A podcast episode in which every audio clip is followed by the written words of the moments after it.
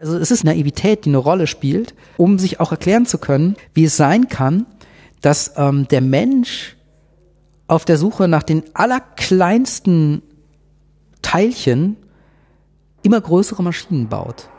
Ja, also wenn das kein poetisches Moment ist. Resonator. Willkommen zum Forschungspodcast der Helmholtz Gemeinschaft. Ich bin Holger Klein. Und mein Gesprächspartner diesmal ist Klangkünstler und seine Klangskulptur Gleam wird am 17. November 2017 im Helmholtz-Zentrum in Berlin-Adlershof aufgeführt. Details zur Anmeldung gibt's auf resonator-podcast.de.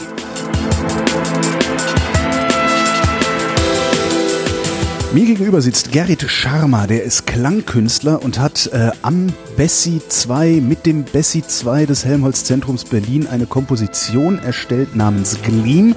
Die konnten wir vor zwei Folgen zumindest in Teilen mal hören ähm, und haben aber leider überhaupt nicht gehört, was für eine Komposition das ist, weil die auf einem Mono-Podcast-Signal nicht funktioniert, sondern im Raum live gehört werden muss. Hallo, Herr Scharmer. Hallo. Würde gerne vorne anfangen. Was ist eigentlich Kunst? Oh, wenn ich das wüsste, müsste ich es nicht machen. Also ähm, ich glaube, es ist eine, eine Form von äh, Weltaneignung. Also äh, es ist so der Versuch zu verstehen, was man jeden Tag erlebt, beziehungsweise ähm, auch eine Strategie, wie man versucht, damit umzugehen. Also es ist eigentlich beides. Und es ist halt so ein sehr, ähm, ähm, es scheint so ein Grundbedürfnis zu sein. Und wir wissen, dass äh, der Mensch immer so etwas wie Kunst gemacht hat, ohne zu wissen, dass das dann jemand so nennen wird. Und äh, es ist, glaube ich, eine Tätigkeit, für die man sich letztendlich äh, ja vielleicht genauso ähm, entscheidet wie, wie, wie andere Leute für Berufe. Nur Kunst ist keine, ist auf jeden Fall kein Beruf. Und, ähm, Aber warum nicht? Äh, man ist im wirtschaftlichen Sinne nicht produktiv.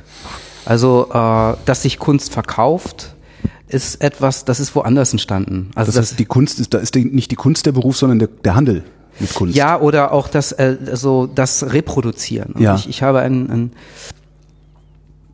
einen Mentor, den ich immer wieder über die Jahre treffe, der sagt, naja, also bevor sie es nicht wirklich vernünftig lernen, sich zu reproduzieren, werden sie nicht überleben. Aber so, also sich reproduzieren. Und, und äh, das ist äh, etwas, äh, was genauso diesen Grenzbereich ausmacht. Also Kunst ist genauso wie Wissenschaft äh, ja im unserem Grundgesetz garantiert. Ich glaube, es ist irgendwo Artikel 5, wahrscheinlich Absatz 3 oder so.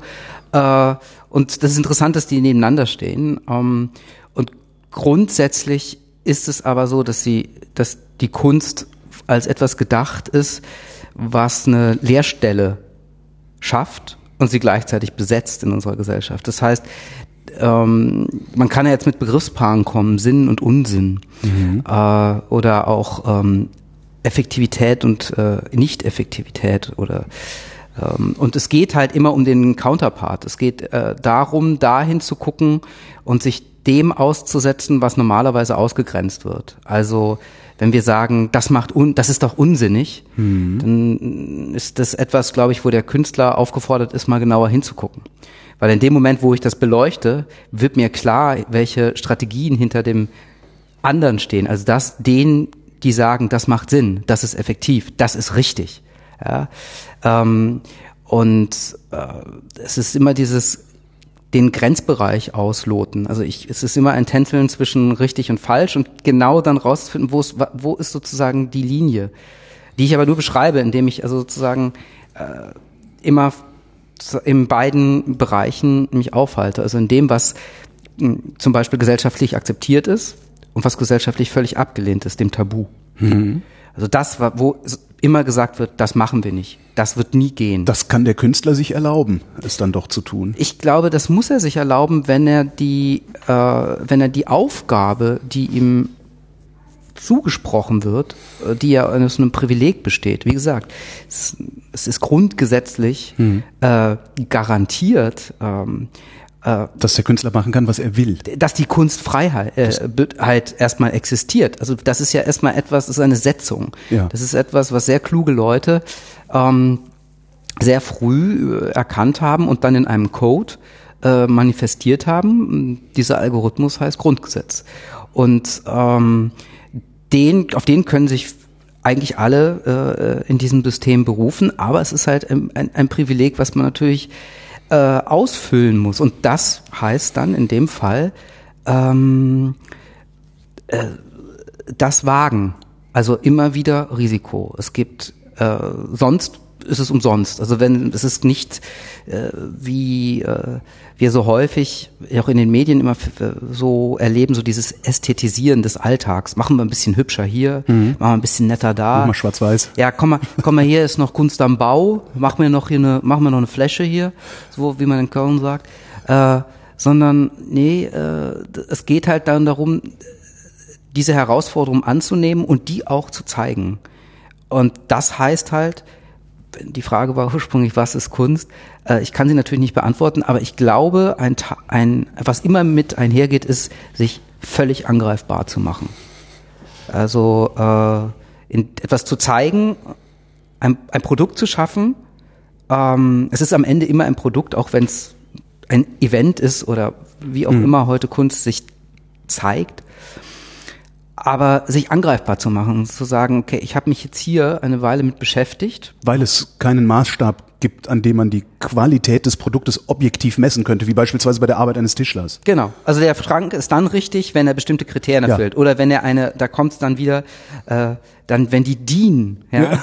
die deutsche Industrienorm, wenn die das absegnet, ja. Eine Kunst DIN wäre doch auch mal schön. Es gibt ja sowas äh, im Galerienbereich, aber äh, da spricht da keiner rüber. Größe von Bildern spielen da eine Rolle, die sich dann auf Preise auswirken und so. Aber das ist so ein Bereich, der natürlich so eher im Mittelfeld ist. Mhm. Alles andere ist natürlich wieder der Spekulation ausgesetzt und ähm, äh, damit beschäftige ich mich natürlich nicht. Ich, ich, ich arbeite nicht spekulativ. Äh, ich sage auch immer, wenn ich, ähm, ich arbeite ja auch mit Studierenden viel, äh, dass man nicht wirklich sicher sein kann, dass dann Kunst entsteht. Also nur weil jemand ein Bild malt oder weil jemand ein, Stück Musik komponiert. Das sind alles handwerkliche Tätigkeiten. Ähm, und aber wir können eigentlich nur die die Mittel bereitstellen. Am, besten ist es, finde ich, äh, wird es, wenn Sie ein Theaterstück nehmen. Ja. ja.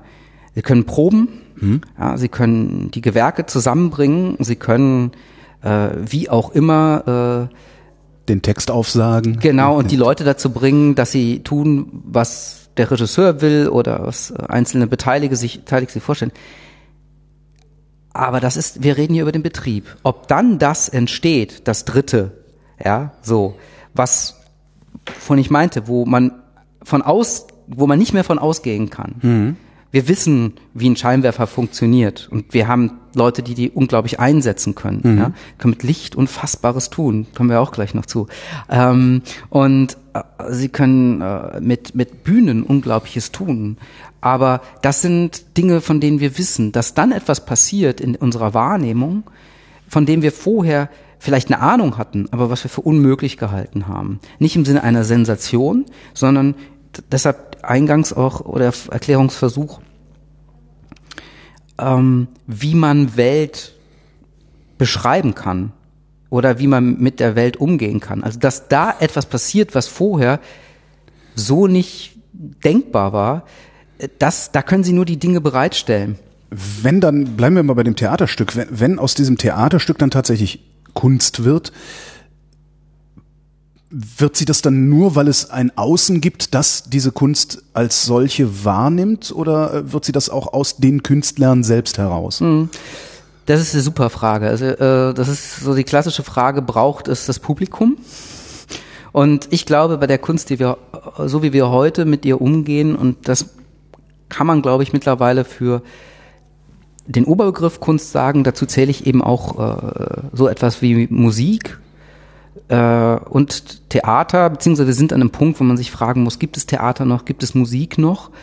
Ähm, und in diesem Bereich, glaube ich, braucht es definitiv das Publikum. Mhm. Es ist, äh, wenn wir nochmal zu der Frage, was ist Kunst?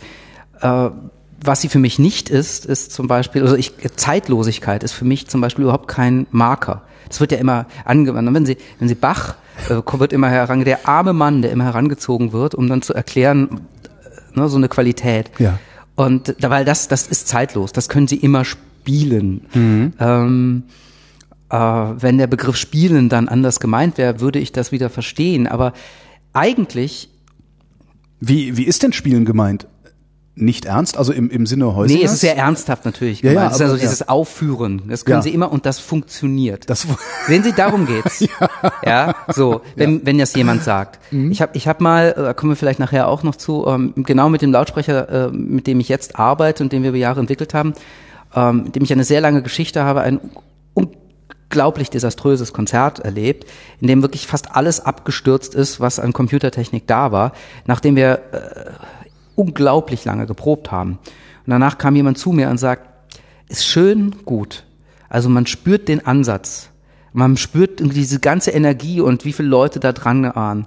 Aber ihr müsst anders denken. Ihr müsst denken wie eine Bachfuge. Ja, die kann man auf jedem Instrument spielen, die ist stabil, ja, und man kann immer durchhören, um was es da geht. aber warum sollte ich sie denn dann heute spielen, wenn ich sie so, wenn ich sie jederzeit spielen kann? Und mir geht's äh, genau, und das ist jetzt genau der Punkt. Ich glaube, dass es um Zeitgemäßheit geht. Also Hm, ich glaube, dass eine Kunst dann ähm, wirken kann, in Klammern für manche von Bedeutung sein kann, Klammer zu, äh, wenn sie in ihrer Zeit etwas aufgreifen kann oder etwas in Schwingen bringen kann, und also das inkorporiert, weil das kann ich nämlich durch die Zeit immer wieder lesen. Das glaube ich schon. Ich kann, ist doch viel spannender, Bach so zu hören, zu sagen, aha, so haben die zu der Zeit gedacht, gearbeitet, gewirkt, ja. Und wie steht das im Verhältnis zu heute?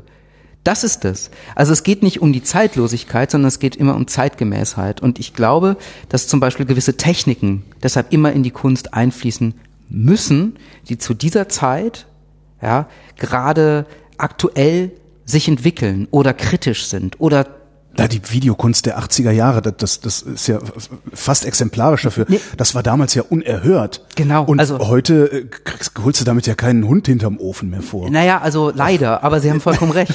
Äh, nehmen wir nur die Fotografie. Ja. Dann gehen ein bisschen weiter vor. Das, wir reden ja über kurze Zeitabschnitte. Ne? Also wir sind ja jetzt schon sozusagen bei den, wie man das manchmal so lapidar sagt, Medientechniken. Hm. Und ähm, dass man mal irgendwie Kunst anders macht als mit den Händen zum Beispiel. Also Malen und, und Skulptur, das war ja völlig undenkbar. Und ähm, okay, dann Hammer und äh, alle anderen äh, äh, Werkzeuge, die dem ursprünglich aus dem Handwerk abgeleiteten äh, dann dienten. Aber dass man dann hingeht und äh, äh, mit dem Fotoapparat sowas wie Kunst macht, das war ja unerhört. Also überhaupt die Behauptung. Und ähm, sagt uns aber ganz viel eben, und da sind wir wieder auf dieser Kante, von der ich am Anfang sprach, von dem, was man sagt, das gehört sich, das machen wir so. Auch das geht ja auch für die Kunst. Deshalb es wird der Kunst häufig vorgeworfen, dass sie so selbstreferenziell geworden ist. Ja, also dass sie sich ja la polar, also immer nur auf sich selber beziehen würde. Naja, es ist natürlich ein pro, probates Mittel, um zu zeigen, dass das, dass diese Art zu denken in einer Gesellschaft, also die Verfestigung von Gedanken, die uns ähm, so einschränkt und die uns äh, so ängstlich macht, zum Beispiel vor Fremden, vor dem Fremden und den Fortschritt eigentlich hemmt. Also dass die sich natürlich auch auf die Kunst auf, auswirkt. Deshalb, ne, also immer so dieses, was ist erlaubt? Ja? Kunst muss so gehen. Also dann Das nimmst ist du- doch keine Kunst. dann nimmst Genau. du, genau, dann nimmst du einen Block, ja, und dann hast du halt hier so Werkzeuge und dann machst du mal hier einen Menschen draus. Aber wehe, du stellst drei Busse vor eine Kirche. Oha. Und dann noch irgendwie falsch rum. Ja, weil es ja macht ja überhaupt keinen Sinn. Ja. So, und in dem Moment geht die Diskussion los und das ist das, da ist die Wahrnehmung, also im, mit einem Negativwort würde man sagen, gestört. Und das, das ist es. Deshalb, und das, wir leben in einer ganz schwierigen Zeit, weil, was wir eben mit der Videokunst sagten, das war eine Zeit, wo man äh, aber den Horizont sehr weit gemacht hatte. Ähm, um diese Dinge überhaupt denken zu können, aber auch aufnehmen zu können. Da war die Diskussion um Kunst ja auch eine sehr viel liberalere. Und sich heute, und da kann man auch wieder viel ablesen, finde ich, hinstellen und eben mit Medientechniken äh, versuchen, Kunst zu machen, das ist immer der Versuch, äh, werden sie vor allem ganz häufig angegriffen für diese Kaprizierung. Also, dass man sich hinstellt und sagt, so hier, ich mach mal was. Ne? Mhm. Weil, äh, weil wir ja doch in so einer mh, gleichen, also wir haben uns dran gewöhnt, auch das äh, spielt eine große Rolle, also Saturierung in unserer Gesellschaft, dass, äh, dass, dass wenn wir uns alle gleichförmig verhalten, es schon irgendwie gleich gut geht. Was natürlich nicht stimmt. Und deshalb ist es gerade so spannend, heutzutage eben da einzugreifen. Also ich äh, ich glaube, dass es gerade jetzt sehr relevant ist, äh, das, was wiederum auch sagt, dass es Zeiten gibt, wo es vielleicht weniger relevant sein könnte oder wieder wird, mit ähm, den Techniken, die wir haben, äh, also den Geräten die, und den ähm, umzugehen, um zu gucken, ob wir denen auch andere Nutzungen, zum Beispiel für Kunst, abbringen können. Sei das, äh, sei das eben äh, Computer, sei das äh, Codes sein. Äh, wer weiß, ich glaube, es wird dringend Zeit, dass jetzt jemand mal mit selbstfahrenden Autos was macht. Also künstlerisch. Äh, weil man eben, es geht halt immer darum zu verstehen, welche Konzepte sind da drin. Ja, welche, welche ingenieursmäßigen Konzepte stecken drin, welche naturwissenschaftlichen Thesen ja. äh, sind wo manifestiert. Und eben auch, was für künstlerische Ansätze stecken in der Kunst. Das sind ja alles Ideologien letztendlich. Und in dem Moment, wo jemand sagt, nein, das ist keine Ideologie, wir befreien uns von der Ideologie, haben wir schon die nächste. Ja.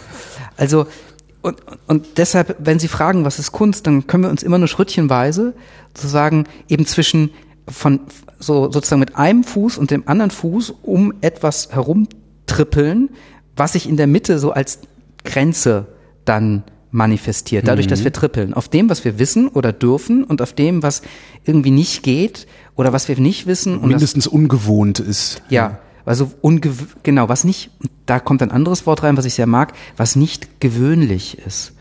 Und was an, vielleicht an was man sich so schnell nicht gewöhnt und gewöhnen mag. Denn machen wir uns nichts vor.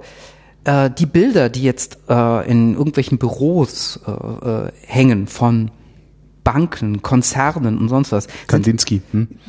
Waren Unmöglichkeiten in ihrer Zeit. Also Kandinsky nicht unbedingt in seiner Zeit, aber ja. auf dem Weg dahin. Ja, ja. ja, die großen Prinz.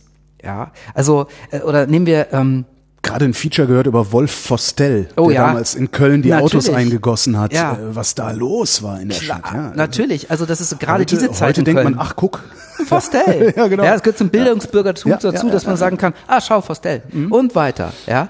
Und äh, das ist also sozusagen, dann ist es, wenn das eine Zeit, gehen wir ins Ungewöhnliche, können damit etwas wir helfen zu beschreiben, ja, ähm, wie wir, wie unsere Wahrnehmung gerade ausgerichtet ist mhm. durch Medien, durch Politik, durch gesellschaftliche äh, Konventionen, ähm, die angeblich uns zusammenhalten, aber eben auch viel trennen. Und in dem Moment, wo man das beschreibt oder wo das ungewöhnlich wird, das Produkt, zum Beispiel Autos, die missbraucht werden, ja, wie jetzt nicht Auto fahren damit, wie nicht jetzt im Stau stehen, wie jetzt nicht irgendwie äh, Abgase produzieren, einfach hinstellen und golden ansprayen oder äh, Flügel dran machen. Nee, das war äh, ich Schuld. Weiß, ich wollte jetzt gerade, also, ich wollte jetzt den nächsten Schritt gehen. Okay, verstehe. Ja, ja also ja. sozusagen, äh, das hat ja auch für Aufsehen gesorgt, obwohl mhm. das eigentlich eine Verniedlichung für mich war. Ja, aber aber auch das war äh, die Diskussion, die dann in so einer so ähm, Gemeinde losgehen. Ich habe ja elf Jahre in Köln gelebt und glauben Sie, das haben wir eben eigentlich auch schon beschrieben, diese ganzen Diskussionen, die es da gab, mhm. äh, die gibt's ja heute auch noch in dieser Stadt und die hat so viel gesehen, nur ist die ja quasi über diesen Diskussionen eingeschlafen. Also alles, was damals so äh, da so lebendig war, ist ja dann irgendwann weggegangen. Hm. Ja, so. Also das sind ähm, und ich glaube auch eben, was ich meine, ist mit der Relevanz. Für eine Weile kann man äh, in Berlin, wo wir jetzt sind gerade, äh, was machen und das äh, hat auch so eine Verheißung. Von hier kann man etwas erleben, aber das wird häufig so mit Sensation gepaart. Mhm. Ich meine es irgendwie im Sinne von Erfahrung machen. Ja, weil ich glaube, das ist das, was uns, das Einzige, was uns äh, davor schützt, ähm, äh, kleiner zu werden, enger zu werden, äh, Angst zu bekommen, ja, äh, vor dem Leben. ist, glaube ich, äh, und und ähm, eben im Kopf, im äh, äh, so so mh, mm, so eng, dass wir eben den Austausch verweigern. Und das ist es. Also der Kunst ist immer ein Angebot auf Austausch. Und das geht halt eben häufig über die gewöhnliche Hallo, wie geht's, guten Tag, also dieses und was hast du gestern gemacht, hast du hast du auch Tatort gesehen und so hinaus, ja, so es ist sondern äh, es, es, um halt zu sagen zu gucken äh, in der Reibung, äh, wo wo befinden wir uns gerade? Das ist immer eine, eine Status Quo Aufnahme, deshalb zeitgemäß, mhm. ja, also in der Zeit sein. Das ist glaube ich so ein ähm, so eine Bedingung Ja. für So. Kunst? Ja, ist ein Druck. Wann haben Sie festgestellt, dass Sie sich die Welt auf genau diese Weise aneignen? Oh. Wollen oder müssen? Das, also das sind jetzt zwei ganz tolle Fragen. Ein, ich fange mal mit der letzten an. Äh, ich habe einen guten Bekannten, der ist äh, Autor und äh, lebt in Köln, Gunter Geltinger, und der ist, als er einen ziemlich dicken Preis gewonnen hat als Literat, äh, nachdem man jahrelang, also wirklich sehr lange nichts von ihm veröffentlicht worden hat, er gesagt, es ist für ihn eigentlich nie die Frage gewesen, ob er äh, also die erste Frage, ob er von der Kunst äh, leben kann, sondern ob er mit ihr leben kann. Und das ist ein ganz wichtiger Aspekt, also weil, weil es so äh, und diese Frage äh, ist ähm, ist glaube ich durchgehend ungeklärt. Also äh, das ist etwas, was äh, was ich glaube ich jeden Moment anders, äh, also, also was was sich jeden Moment entscheiden kann, äh, dass dass man sagt, es geht nicht. Also ich habe diese Entscheidung zwar getroffen, sonst würden wir jetzt hier nicht, setzen und sitzen. Also Was ist, wenn die Frage anders lautet? Was ist, wenn die Frage lautet, ob man für die Kunst leben kann?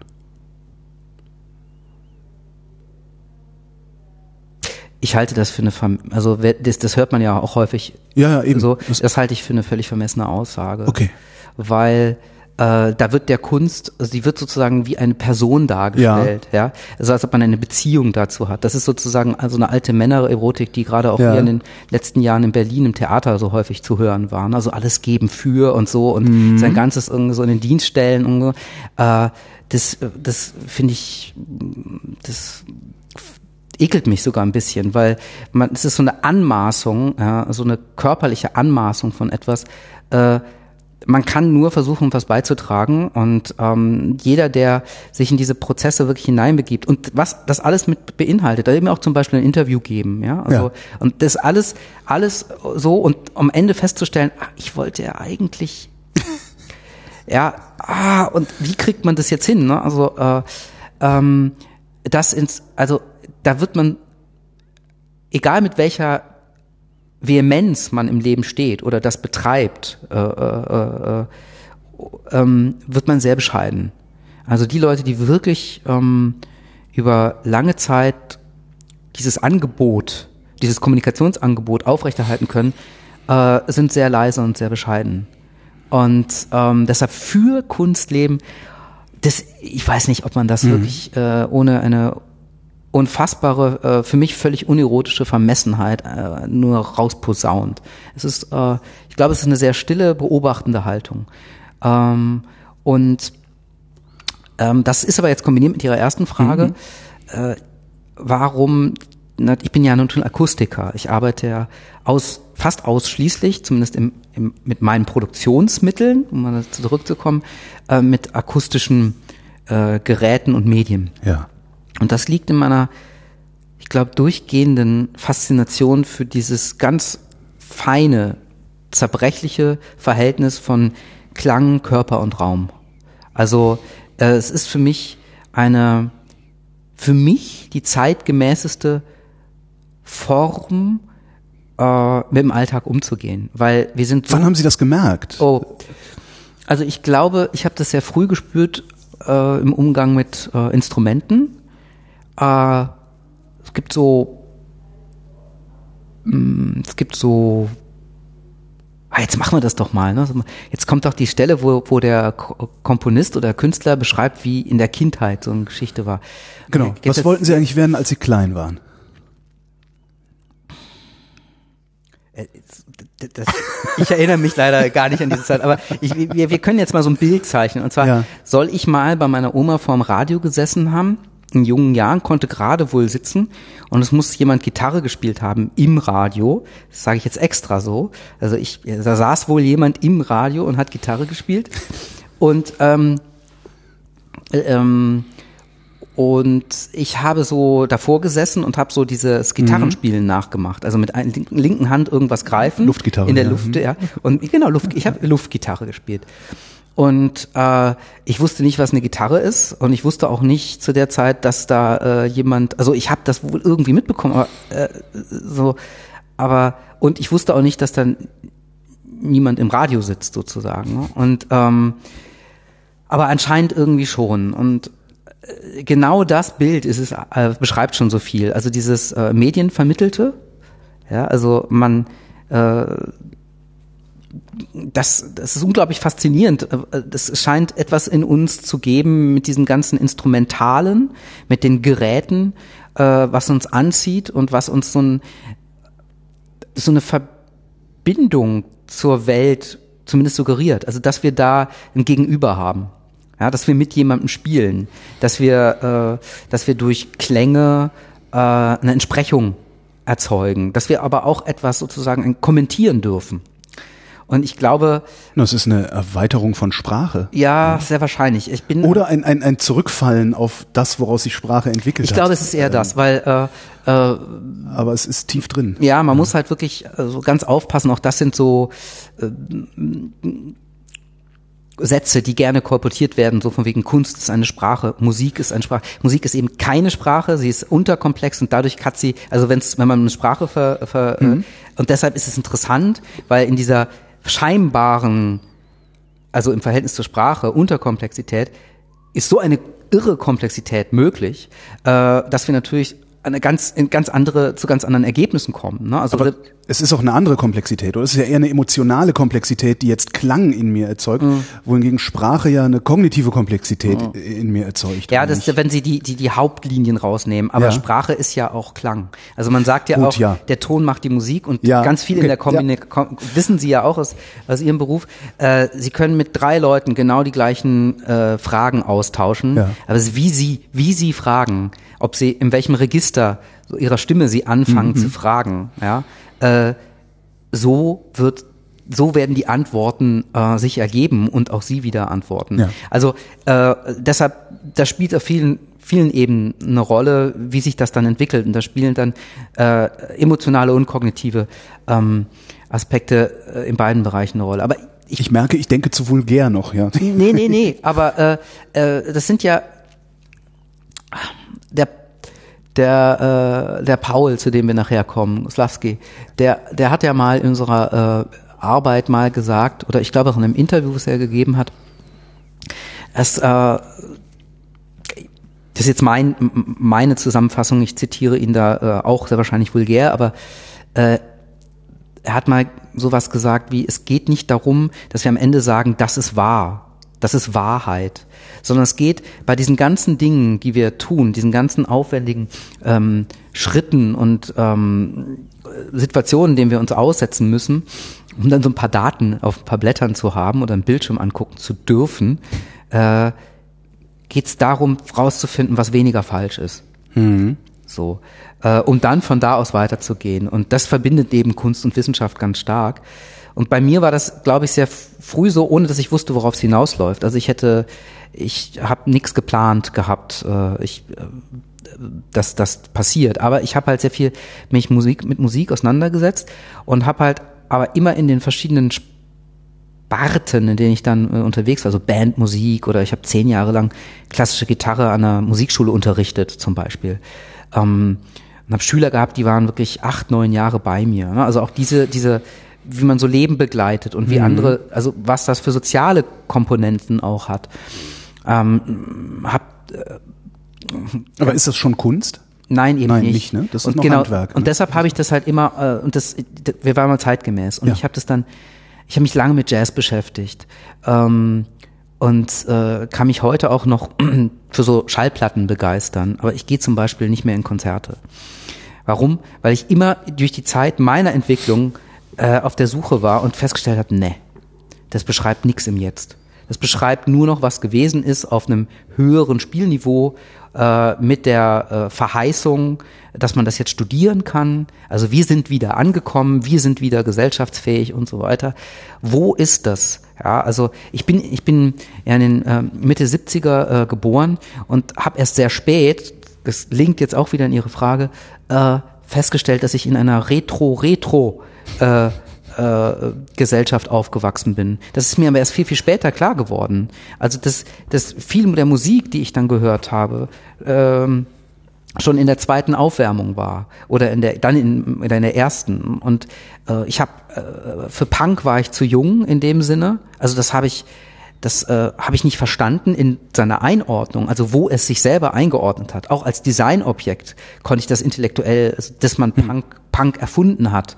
Und dass ich das sozusagen äh, ja, und dass das eigentlich auch eine, eine Modeidee war, also was das, was die Optik anging. Und ähm, und all diese ganzen Dinge, zum Beispiel Kraftwerk, äh, habe ich erst viele, viele Jahre, nachdem es die gab, aufnehmen können für mich, ja, und äh, auch dann das zum Beispiel einordnen können in das Nachkriegsdeutschland. Ja, also wo das Kognitive und das Emotionale äh, irgendwann vielleicht so sich verheiraten und man feststellt, ah, meine Güte, ja, so. Ähm, also ich bin da sehr spät und und Jazz, also ich habe ich habe äh, Jazzplatten gehört und dachte mir, oh mein Gott, was ist das denn? Das ist ja abgefahren, ja. Und dann aber und mir angehört, das will ich jetzt auch machen und dann ähm, ähm, auch da äh, viele Jahre äh, äh, mich mit beschäftigt und und äh, studiert und festgestellt, ja, aber im Jetzt, wo die Klänge aus Lautsprechern kommen und äh, alles definitiv in Richtung digital geht, äh, ja, äh, was, was, was ist denn das? Also, wie kann ich das, mache ich das aus, ist das da eine Trotzreaktion? Wir machen trotzdem noch äh, mit äh, Darmseiten oder, äh, Ja. oder so. Und ähm, mein, mein Einstieg und Ausstieg gleichzeitig war, glaube ich, als ich dann irgendwann entschieden habe, ich, äh, ich lasse das alles mal und ich dann nochmal in die Kunsthochschule für Medien in Köln gegangen bin. Da war ich allerdings schon um die 30 und äh, war wirklich ein, das klingt jetzt so ein bisschen nach, äh, soll nicht so prophetisch klingen. Ähm, ich war wirklich ein Suchender, aber als Suchender auch eigentlich ein völlig beunruhigter. Ja, ähm, weil ich gedacht habe, wie kann mir jetzt, wie, also, wie kann man kommentieren und wie kann man, äh, äh, wie kann man drauf zugehen auf das andere, also auch jetzt auf, auf, auf seine Mitmenschen, ne? so, außer, ja, eben indem man ihnen Dinge, indem man einfach wieder Dinge wiederholt und es sozusagen noch besser macht. Aber das ist ja, das ist, äh, das ist sozusagen der, äh, der, der, der, der feuchte Traum jedes äh, Autoherstellers viele Jahre gewesen. Und wir stellen ja gerade fest, in welcher Panik Ja. man sich gerade und welchem Aufruhr man sich da befindet. Und auf einmal alles, was viele Jahre ganz klar war, inklusive Arbeitsplätze, fupp, weg. Ja, so. Äh, wo sich das wieder entlarvt, ja, das Richtige, das, äh, der, der, the golden way. Und, ähm, und ich habe dann festgestellt, als ich mich mit Videokunst viel auseinandergesetzt habe, also ein ganz tolles Stichwort eben gewesen, was, was eben eine leichte Veränderung ja, äh, dessen, wofür etwas gedacht war oder wo, wofür etwas ist, äh, äh, an Wahrnehmung verändern kann, was zum Beispiel Found-Footage-Filme, das hat, äh, also wo, wo jemand aus, aus, aus Hollywood-Filmen äh, Dinge herausschneidet und verlangsamt, also so ganz klar, das sind die Klassiker, muss man nicht alle aufzählen, aber, äh, aber was das macht, das Bekannte in einen anderen Kontext gesetzt, so einfache künstlerische handwerkliche Tätigkeiten, aber wie die Wahrnehmung dann auf einmal irritiert äh, wird und und Neues produziert. Und und das ist aber andererseits wieder problematisch und deshalb arbeite ich mit Klang, weil wir so zugesetzt sind mit Bildern.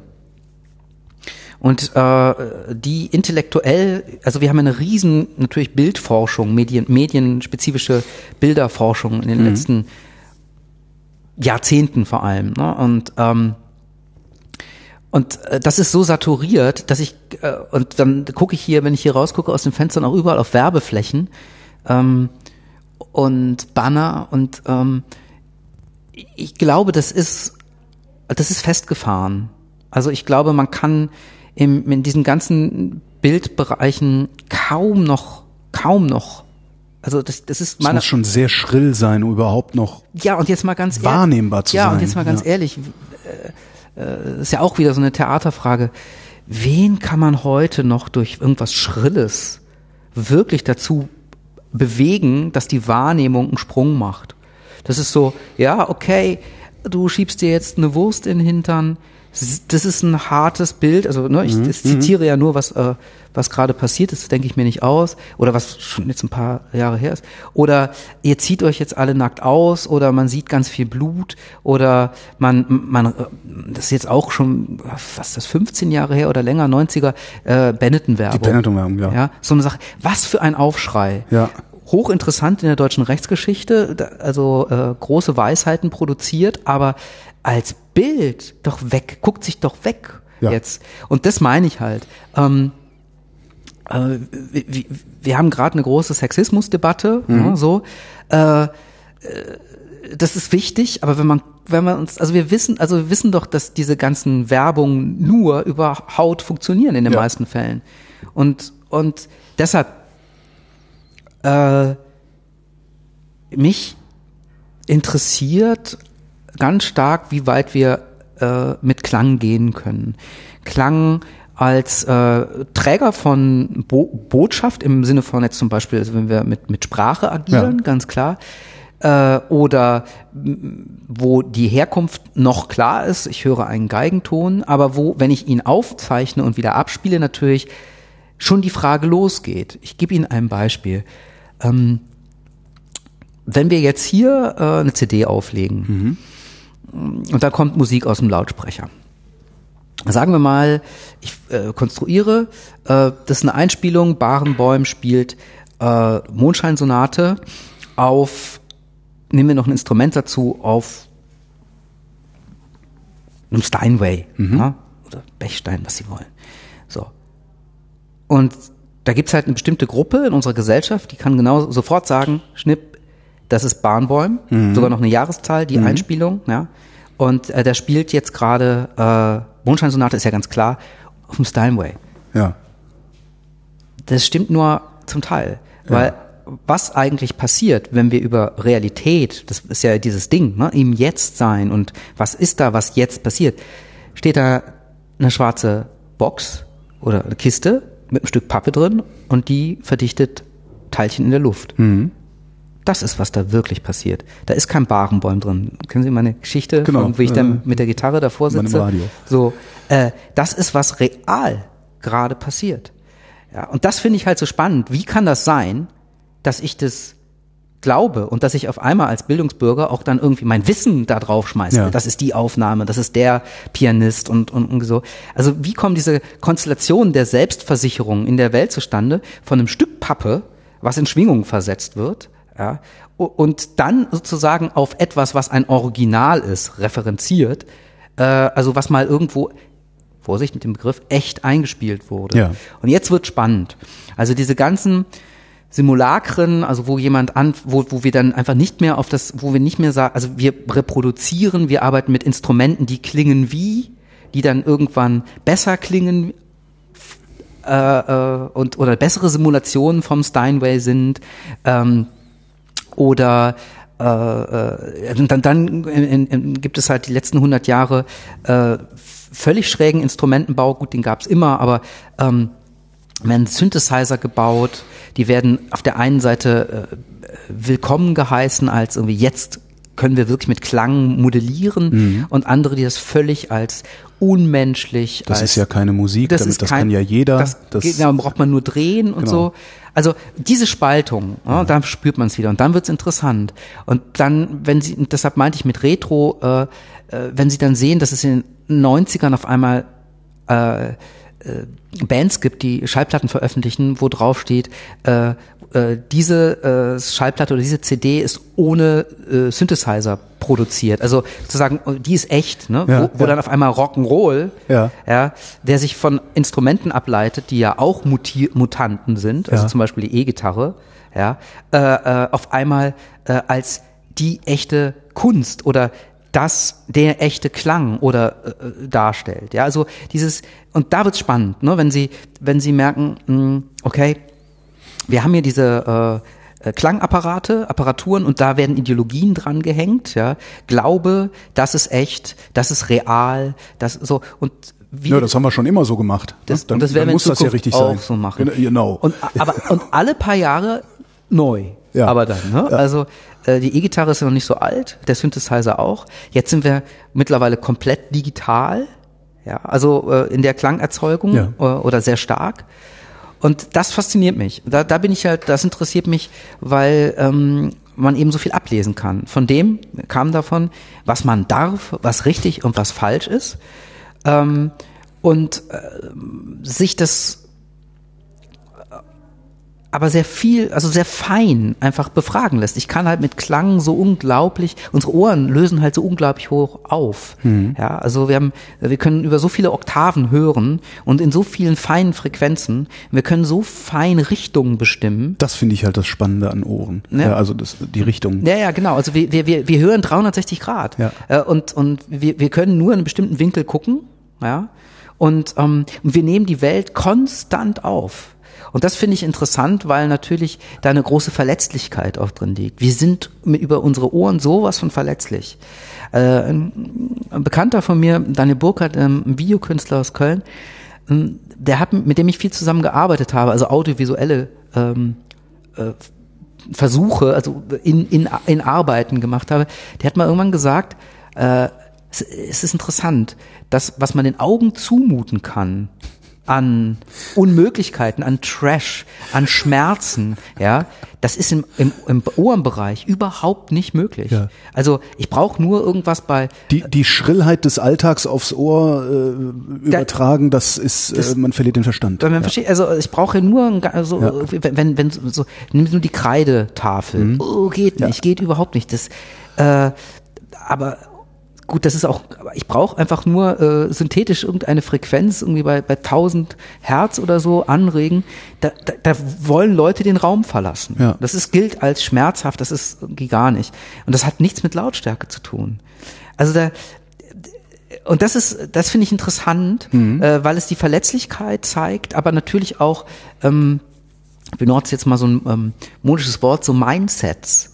Ja, also äh, Sie können das vergleichen in dem Bereich, das ist auch äh, eine Vereinfachung mit unseren Geschmackssinnen, wenn wir essen. Ja. Die Deutschen essen heute Sachen, die hätten sie vor 20 Jahren nicht angefasst. Das wäre Igitt gewesen. Ja, Austern.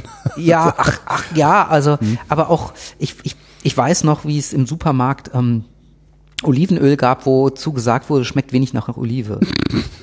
Das ist Deutschland, das dürfen wir nicht vergessen, ja.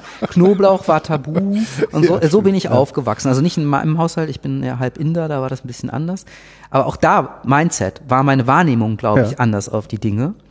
Und ähm, äh, äh, wie, was, also ich, wir sitzen jetzt in Berlin, äh, wenn ich mir überlege, als ich äh, äh, kurz äh, nach äh, Mauerfall äh, das erste Mal in Berlin war, ich war vorher nie da, äh, das war, äh, war kulinarisch sozusagen eine Wüste. Es war Das war bis vor zehn Jahren ja, ja, kulinarisch ich, eine Wüste. Ich, ich wollte, ich, ich bin, ich bin ja jetzt für ein halbes Jahr hier äh, mal Gast, äh, äh, deshalb wollte ich das vorsichtig sagen.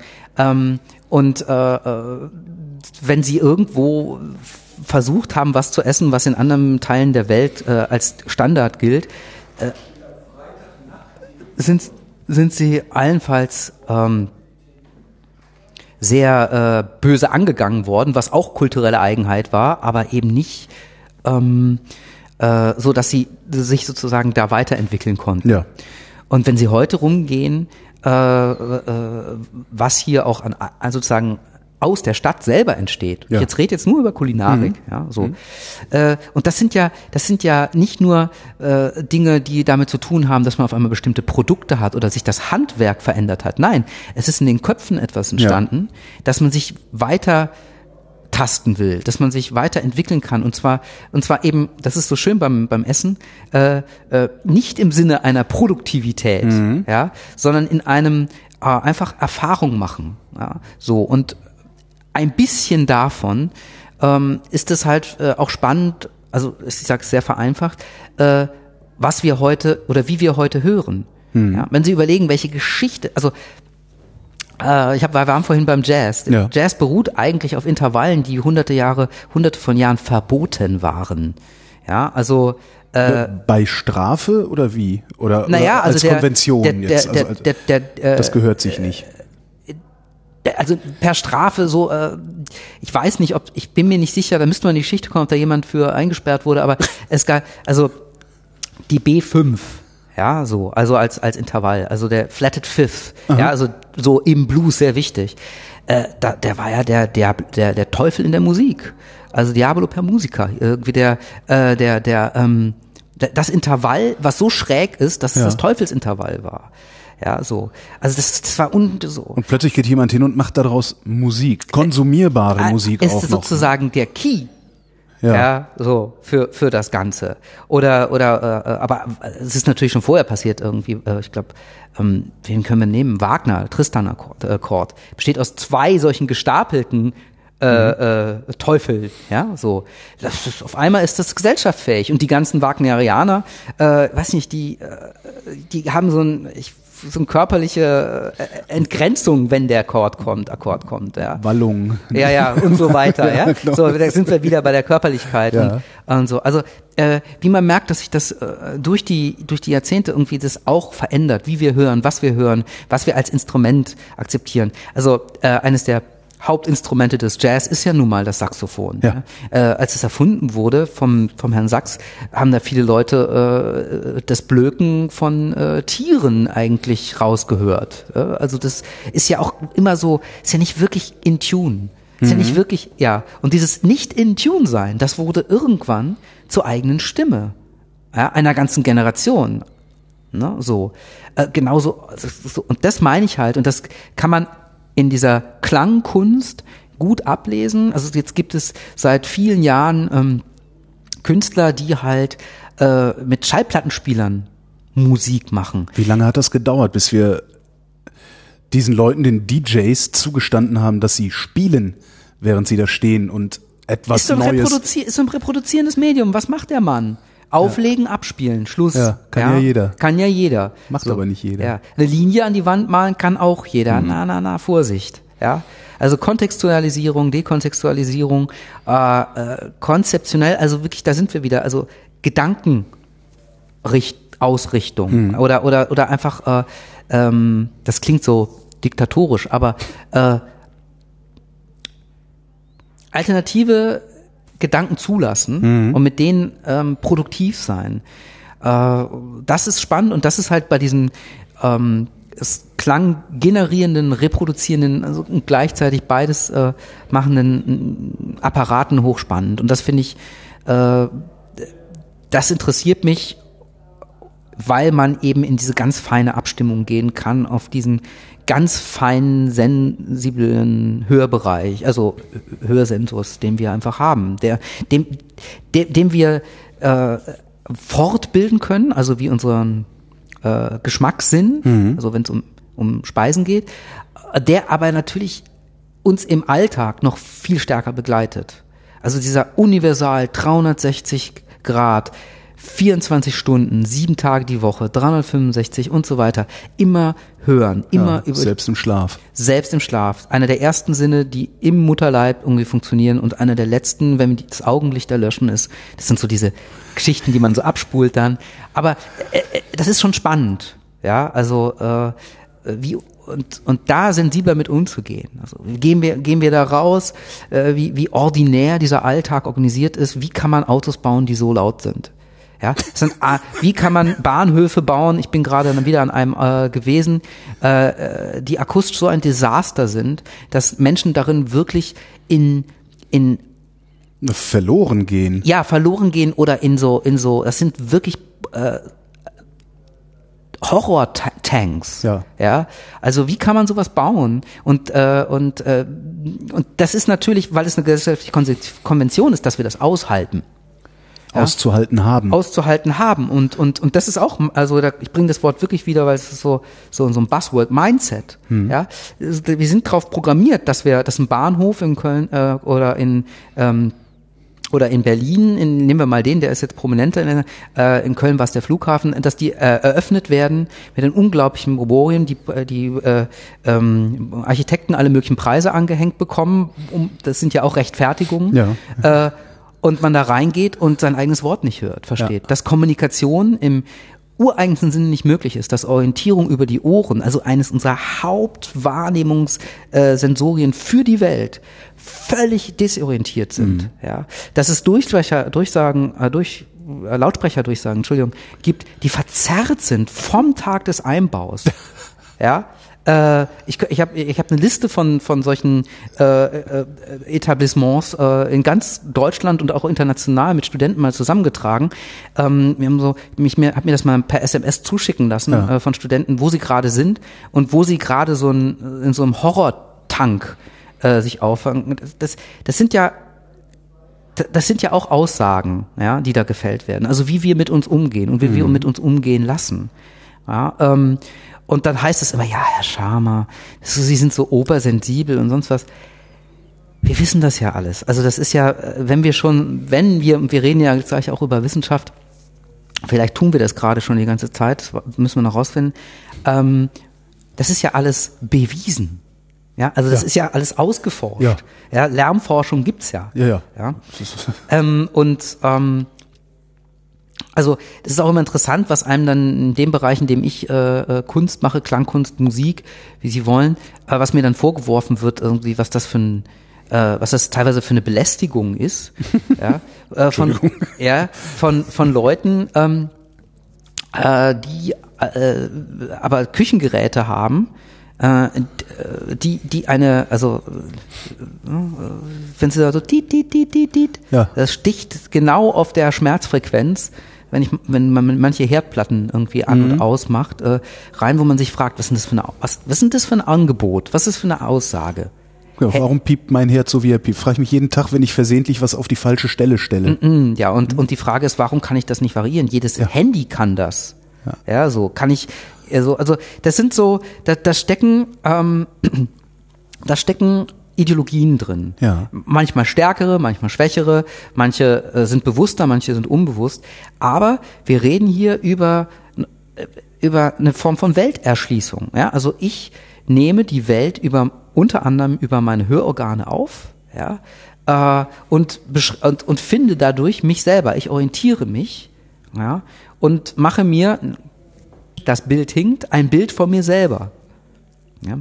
Ähm, und äh, da ist halt diese unglaubliche Chance, ähm, gerade mit den Techniken, die wir in den letzten 60, 70 Jahren entwickelt haben, also Lautsprecher, Lautsprecherprojektionen, äh, ähm, äh, unglaublich hohe Rechenleistungen, äh, die uns ermöglichen, halt Klänge, äh, räumliche Klänge zu modellieren und plastisch in den Raum zu bringen, äh, wie uns das vorher gar nicht möglich war. Und daran uns sozusagen wieder zu wundern und mhm. das Wundern erzeugt wieder neue Gedanken. Wir versuchen uns ja. zu erklären. Das Wundern ist ja sozusagen der, der Beginn auch für den Wissenschaftler.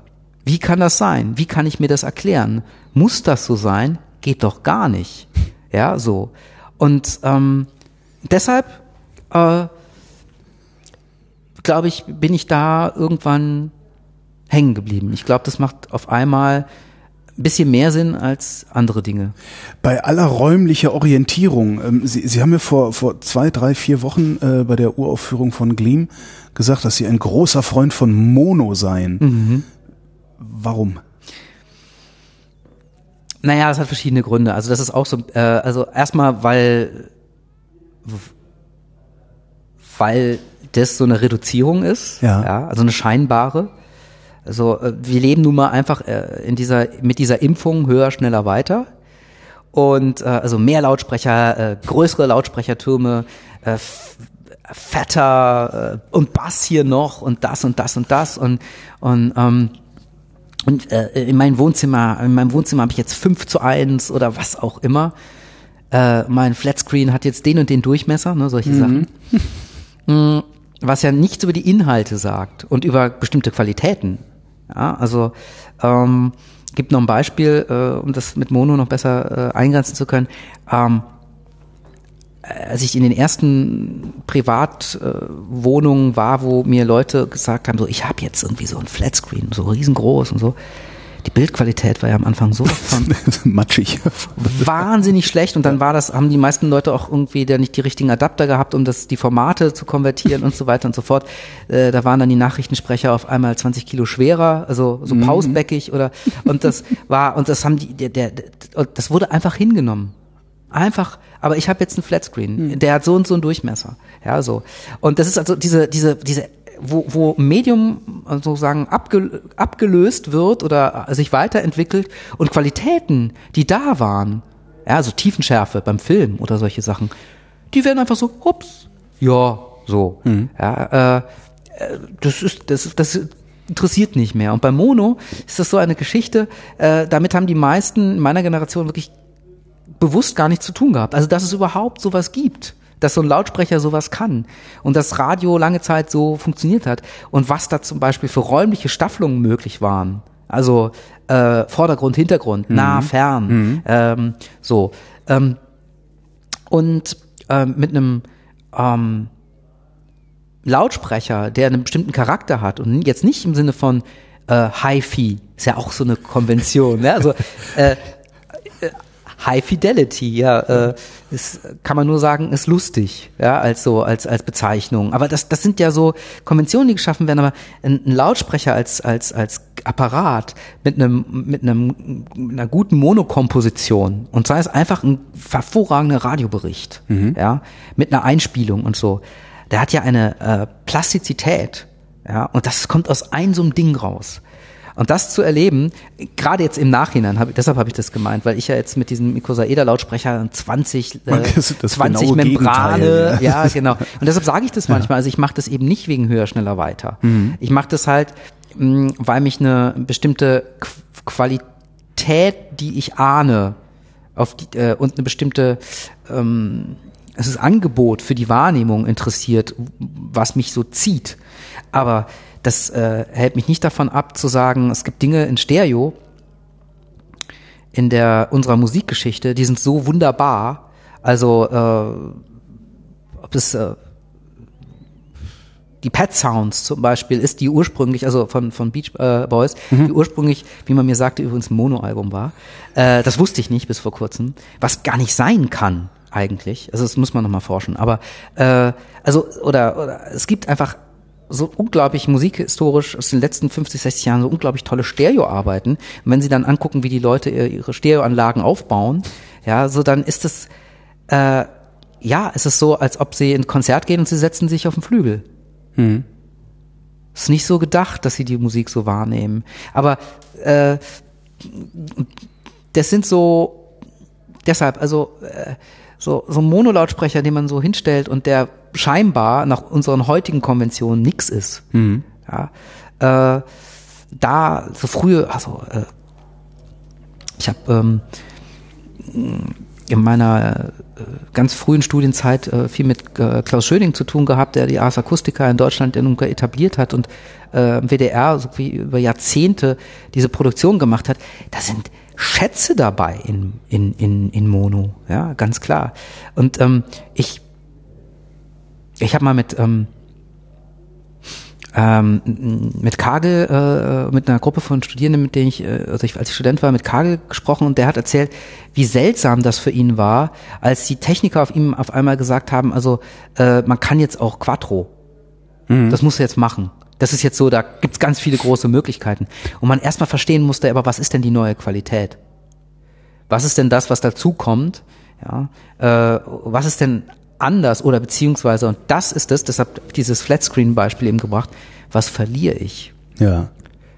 äh, an Qualität, die ich vorher über Jahrzehnte erzeugen konnte. Also deshalb habe ich dieses Mono-Beispiel vor ein paar Wochen gebracht. Äh, eine andere Sache, wenn Sie diese unglaublichen Alben, also ähm, aus der Geschichte nehmen und sei es unglaublich gut aufgenommene Alben wie ähm, Coltrane, Love Supreme oder, äh, oder sowas, äh, dann stehen, dann, das, das ist ein Erlebnis, das wird so unsere Generation, äh, das so im Vorbeigehen, äh, haben wir das wahrgenommen. Alle gehen an der Bushaltestelle vorbei und da stehen Jugendliche ne, äh, um ein Handy rum, äh, um ein Mobile Phone und hören sich halt irgend so ein Bassla basslastige Musik so ohne Bass an. so ein ja. Track an, ja, Äh, ohne Kopfhörer, ohne gar nichts, also einfach nur mit dem Lautsprecher und halten den in dieser neuen Pose so äh, Ja. waagerecht wie eine Wasserwaage hin und bewegen sich so dazu. In dem Moment, als ich das erste Mal erlebt habe, das ist schon ein paar Jahre her, war mir klar, dass äh, ein bestimmter Bereich der Musikgeschichte abgeschlossen ist. Und zwar der, in dem man in den Studios über Tage, Nächte, Wochen und Monate wie die feinste äh, Abstimmung Soundfrickelei. ja, also Wall of Sound. Phil Ja, Spector, genau. all das Ja, ist ja, auf ein, ja. das ja. ist, das ist jetzt in dem Moment Geschichte geworden, eine schöne Geschichte auch, ja. Aber weil unsere Wahrnehmung und die Apparate, mit der wir die Wahrnehmung sozusagen äh, anregen, ähm, äh, sich verändern. Also äh, das ist so, äh, das ist umgibt uns so alle, ne? Also und und ich weiß, das, und deshalb auch habe ich das auch gesagt mit dem Mono, ich weiß, dass das, was ich hier mache mit diesem 20-seitigen Lautsprecher, es ist ein Teil von Geschichte. Der ist, äh, Studenten in, in Graz, wo wir den entwickelt haben, fangen jetzt an damit zu arbeiten und machen innerhalb von ein paar Monaten Dinge, die hätte ich vor drei Jahren noch nicht mal denken können. Ja, Beispielsweise was? äh, Bewegungen von Klang im Raum, die so plastisch auf einmal stehen bleiben, in einem bestimmten Winkel Ja. zwischen mir und dem, dem Apparat, äh, dass mir nicht klar ist, wie sie die da fixiert bekommen. Warum? Ist es denen klar oder ist nein, es es ist ein auch nicht. Es, Aber nein, also, also klar, es ist ja das, ja, sie, sie also ist es, ist es Absicht, dass der da steht oder haben sie es? das müssen wir noch rausfinden. Okay. Ne? Also äh, die, die tasten sich ja so vor. Wir haben ja keine. Es ist Wir ja so, müssen, wir müssen unserer Hörerschaft erklären, was, wo, worum es gerade geht. Okay. Also wir haben uns kennengelernt bei einer Installation, ähm, die nennt man das Installation, Kompo Also, Komposition. wir haben es als als als Konzert äh, äh, gezeigt. Also ähm, war es ja auch. Einige um mich rum sind eingeschlafen zwischendurch, Genau. sind eingenickt. Ja, ja, das, das, das ist ja auch, äh, das ist ja durchaus, also damit bin ich in der Konvention angekommen. Ne? ja. so. äh, zu meiner Musik kann man unter anderem gut schlafen. Ähm, äh, nein, also äh, das, äh, Also es ist eine Komposition, es sind Klänge, also es ist jetzt nicht Musik im äh, harmonischen, konsumierbaren Sinne wie Popmusik oder sowas, sondern es sind Klänge, die von einem ja, 20-seitigen Lautsprecher äh, durch den Raum hindurch projiziert werden, aber garantiert nicht aus Richtung des Lautsprechers kommen, genau. den man die ganze Zeit anguckt, was ein unfassbar irritierender Effekt ist. Wir gucken etwas an und hören, äh, äh, wissen, das ist die Quelle. Genau. Aber der Klang kommt von woanders. Und zwar von ganz woanders, also teilweise Ja. hinter mir. Ja, das Äh, freut mich, dass das, äh, das- Ihnen so gegangen ist. Ja, so ist das. Und dabei können Sie gut schlafen. Das ist eigentlich die ganze Erklärung. Nein. Ich wittere Profit. Ah, ja, aber nicht für mich. ähm, äh, nein, ähm, ja, also äh, dieser Lautsprecher ist als gedacht gewesen vor also das hat, der hat natürlich auch eine Geschichte, und zwar in Wissenschaftsgeschichte äh, ist das, das sind M Modelle äh, von Geräten, also Lautsprecherapparaturen, äh, die man eigentlich 80er, 90er sich erdacht hat. Und zwar ging es darum, dass man überlegt hat, ob man ähm, Klangquellen, ich nehme ja jetzt mal was Griffiges, also eine, eine Solo-Violine, äh, die gespielt wird, also von einem Solisten, ob man die so aufzeichnen kann, dass man die rein auditiv, also äh, für die Ohren, äh, holographisch Ja. wieder in den Raum spielen Also kann. sich praktisch um, um die Reproduktion drumrum laufen kann und es sich für mich anhört, als würde ich um den Solisten. Oder bleiben wir einfach nur bei einer Perspektive, dass wenn Sie die Augen schließen, Mhm. Sie sicher sind, da, da steht jemand und spielt Violine. Ja. Weil das, das ist ja etwas, das wird Ja. von, das würden wir von Stereo behaupten, aber wenn wir uns genau überlegen, ist das ja nicht so. Das ist, äh, sondern sie haben keinen 3D-Eindruck, sie haben eigentlich einen 2D-Eindruck, wie auf einem Screen. Ist das die Idee vom Kunstkopf? Ja. Da gab's doch mal Also so sowas in so die Richtung. so das, das hängt alles sehr eng zusammen. Okay. Aber ähm, das ist nicht die Idee vom Kunstkopf, aber der Kunstkopf äh, äh, äh, macht sich ähnliche psychoakustische Effekte ähm, äh, zu nutzen. Und äh, das war eine Riesenfrage in der Wissenschaft, äh, nicht nur eben für die Musikforschung. Äh, können wir Schallfelder so verstehen und damit wieder unseren Alltag, unsere Welt, dass wir sie so reproduzieren können, dass wir äh, eine holographische, jetzt sage ich es mal, ein bisschen unwissenschaftliche Erscheinung haben. Ja? Ähm, und und das ist alles die gleiche Ze also Zeit, ne, in der das entstanden ist, wo auch Holographie, also visuelle Holographie so Mhm. ganz stark wurde, wo das dann in sogenannter Science Fiction Alltag war, ganz normal Das und so. Also Holodeck. wir, genau, das Holodeck. Wir reden ja über die gleichen Zeiten mit den gleichen Utopien, Ja. die, wo man merkt, das fließt in die Kunst, fließt wieder zurück, dann gibt's halt die Wissenschaftler, die das auffassen, äh, oder man weiß nicht mehr, was wen eigentlich angestoßen hat, ne? so diese Durchdringung. Und aus der Zeit stammt das. Und man hat dieses äh, Gerät gebaut und hat festgestellt, es geht nicht. Wir können ganz viel dran ablesen, auch ganz wunderbar an der Wissenschaft. Äh, das, das Produkt ist in, der Sinn, in dem Sinn nicht fertig geworden, sondern man hat verstanden, dass Schallfelder so komplex sind in unserem Alltag, also die ganze räumliche Abbildung der, äh, dergleichen äh, dieser Felder ist äh, mit den technischen Möglichkeiten, die wir haben, nicht möglich. Sie sind zu komplex. Wir können uns annähern und so. Und dann stand dieses, dieser 20-seitige Lautsprecher irgendwie da und ich habe ihn an einer, ich bin in eine Demonstration des Lautsprechers rein, die wirklich mit sehr primitiven Rauschsignalen gezeigt hat, dass er Klänge an Oberflächen projizieren kann, so dass ich das Gefühl habe, der Klang kommt zum Beispiel von dem Fenster und guckt den Lautsprecher an und denkt mir, das kann ja gar nicht sein. Ja. So. Äh, aber das ist ja nur ein Effekt. Ja, so. Und ich fand das interessant unter verschiedensten Aspekten, weil ich damals mit Lautsprecherkuppeln gearbeitet habe, so in Konzertsälen, die Lautsprecherkuppeln über dem Publikum haben oder Ringe um das Publikum rum aus Lautsprechern, ähm, was damals schon zur Konvention äh, für eine bestimmte Form von Musik wurde, also so wie Mono mal eine war, Stereo mal eine war, Quattro eine war, jetzt 5 zu 1 dann irgendwie oder, oder in Kinos, also dieses äh, äh, berühmte, wie ich finde, ja, berüchtigte Dolby. Ähm, und äh, äh, dann so und dann habe ich diesen Lautsprecher gehört und dann dachte ich mir, an dem hängen sind so viele ähm, Utopien.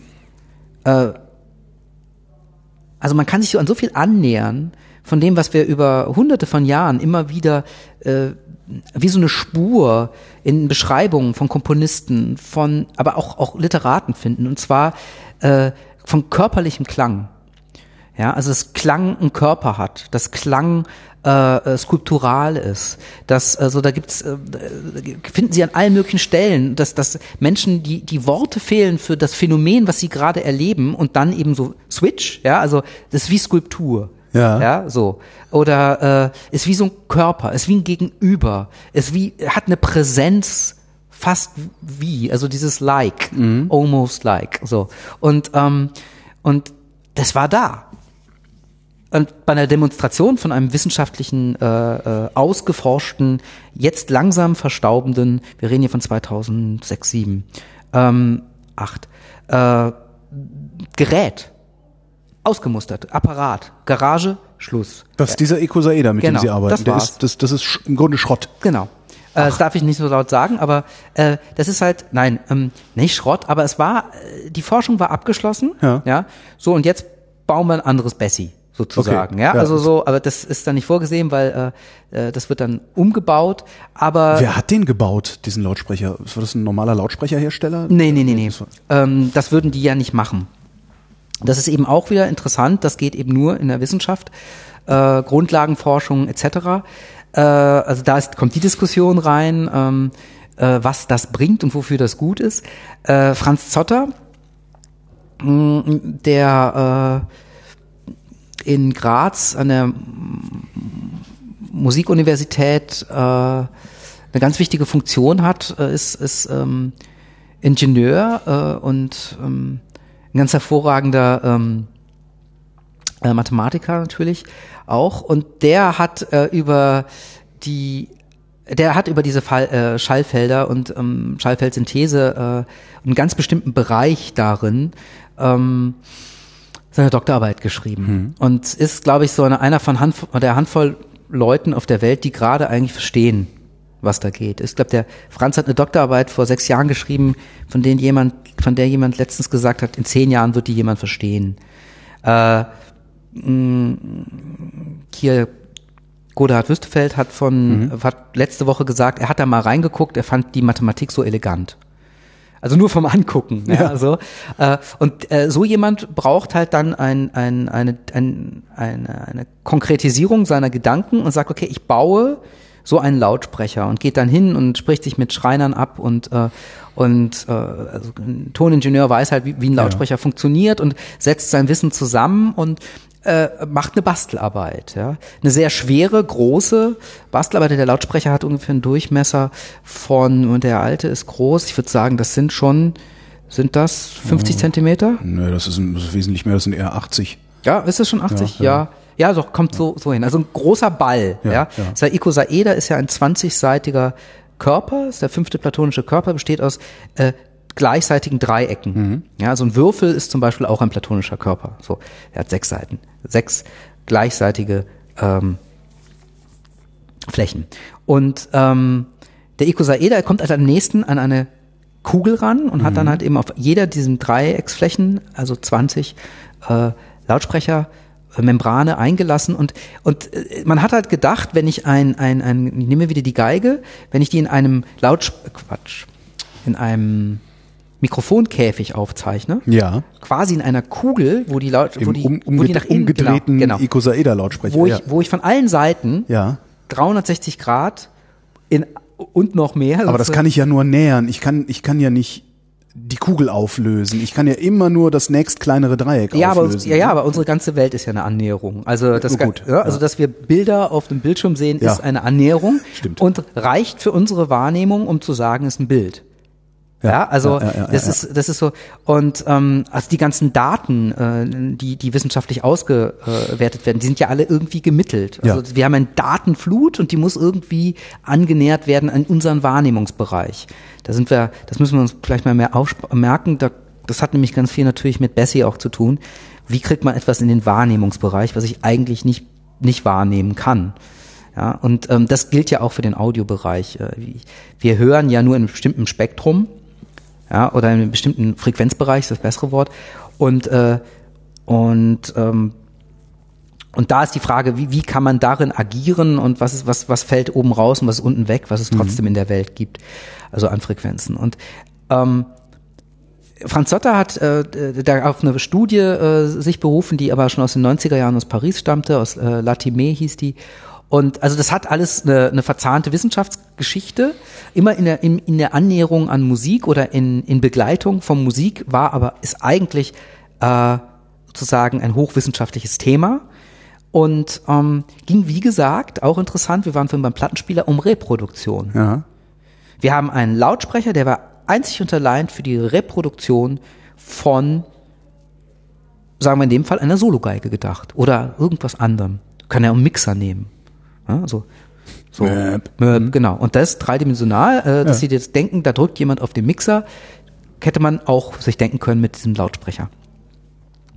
Und ähm, ich bin dann hingegangen und habe gefragt, ob ich den verwenden darf. Und Sie müssen sich das so vorstellen, da hingen damals der 20 Kanäle, äh, die müssen ja angesprochen werden, da hingen dann also 10 Stereoverstärker dran, also ein Turm ähm, und ein großer äh, Rechner, damals, also wir reden ja also vor, vor zehn Jahren, ähm, der auch mordsmäßig laut war vom, vom Lüfter und äh, eine Software, die eben nicht dazu gedacht war, in irgendeiner Weise Performativität zu erlauben oder so. Also wir haben uns da äh, dann so zusammen reingehackt und überlegt, wie, wie kann man das machen. Dann über die Zeit immer, wenn man Zeit dafür bekommen hat, wenn man Raum dafür bekommen hat, wenn man selber äh, sich sozusagen diese Zeit äh, aus den anderen Aktivitäten abtrotzen konnte, äh, haben wir daran gearbeitet. Und es war, glaube ich, auf beiden Seiten, also Franz und meiner Seite, so diese Faszination, dass wir Dinge hören, die wir uns nicht erklären können. Äh, das ist wohl, dass wir jetzt gerade ein. Können Sie mir erklären, was das für Dinge waren? Also, äh, was haben Sie eigentlich vorhin schon beschrieben? Ähm, dass sie Klänge. So die, diese Entortung des Klanges. Ja, oder dass sie, was sie oder die Neuverortung. Oder dass irgendwas hinter ihnen ist. Ja, ja. Äh, und sie dann natürlich, also das erstmal als Phänomen, das ist ja nur ein Effekt, aber dass sie etwas zum Beispiel anspricht, dass sie ein Klang auf sie zukommt mhm. und sie wirklich dieses plastische, als ob jemand auf sie zugeht. Das sind ja so, wir, wir denken ja in solchen, in solchen Schemata, also, dass sie, dass sie äh, eine, eine Bewegung im Raum in ihrer Wahrnehmung nachvollziehen. Ist das eigentlich jeweils Ihre Absicht, wenn Sie sowas aufführen? Also ist Ihre Absicht, dass ich es so wahrnehme oder nehme ich es so wahr, weil es da ist? Also naja, sind Sie in der Lage, den Effekt zu reproduzieren vor verschiedenen Menschen? Also äh, ja, Ach. aber es geht ja nicht um das kann man Also wie viel von mir höre ich in ihrer Komposition. Oh, ich, hoffe, ich, also ich würde mir wünschen natürlich äh, einiges, mh, hm, weil das ja das Angebot ist. Also nehmen Sie, ich rede ja von Klangskulptur, hm. habe darüber auch meine, also über das Skulpturale in der äh, Computermusik meine Dissertation geschrieben und äh, warum? Weil, wie, weil ich nach einer Beschreibungs nach einer Beschreibung gesucht habe in diesen ja schier unglaublichen Umgebungen. Also Lautsprecher umgeben uns, unsere ganze Welt. Wir, äh, also wir werden jetzt ja auch gerade irgendwo über einen Lautsprecher dann äh, ja. äh, überhaupt wahrnehmbar. Mhm. Ja, also äh, wir sind dann in der Welt, weil es diese Membran gibt. Ähm, und ohne die wären wir nicht. Ja. Ähm, in diesem Moment. Und wenn Sie die Skulptur nehmen, also ich gucke hier gerade auf, auf so einen Dom da, äh, äh, und und ähm, da sind ganz viele Skulpturen und ich gucke jetzt aus einem bestimmten Winkel. Ja. Jetzt gehen wir hin und fragen den Skulpteur, ob er diesen Winkel mit der Distanz, die ich jetzt gerade visuell zurücklege, ob er das wissen konnte, ob er das wollte. Ob er das so gemeint hat. Ob er das so und dann gemeint hat. Ja. Und ich glaube schon, dass er eine Vorstellung davon hat, aber nur bis zum gewissen Grad. Und ob er das reproduzieren kann, ja, äh, er hat es ja hingestellt, ja, also es gibt sozusagen eine Substanz. Und an dieser Substanz habe ich dann über die Jahre äh, mit Franz Zotter gearbeitet. Also wie kann ich zum Beispiel Dinge, die ich im Studio erlebe, stabilisieren in anderen Aufführungsorten? Mhm. Ja, wie kann ich das Ephemere ephemer lassen, ohne dass ich sage, Sie haben jetzt genau das zu hören. Ja, dann wären wir ja wieder bei äh, Musik na, weiß ich nicht. Nee, nee, nee, ach nein, ich glaube nicht. Also ähm, ich glaube nur bei äh, bestimmten Formen der Musikwissenschaft. Ich glaube, okay. äh, äh, oder auch eben, ähm, und dann bei Werbung oder bei PR. Ja, sie werden das und das empfinden. Mhm. Ja, und das soll toll sein. Das wollen, sollen dann alle empfinden. Das ist doch schlimm. Also es geht hier eher um die, um die, um das Verständnis. Ich nenne das, ich nenne das den Shared Perceptual Space. Also den Raum, den wir teilen. Also es ist, es ist sozusagen eine, eine Schnittmenge mhm. äh, mit, mit unsicheren Rändern.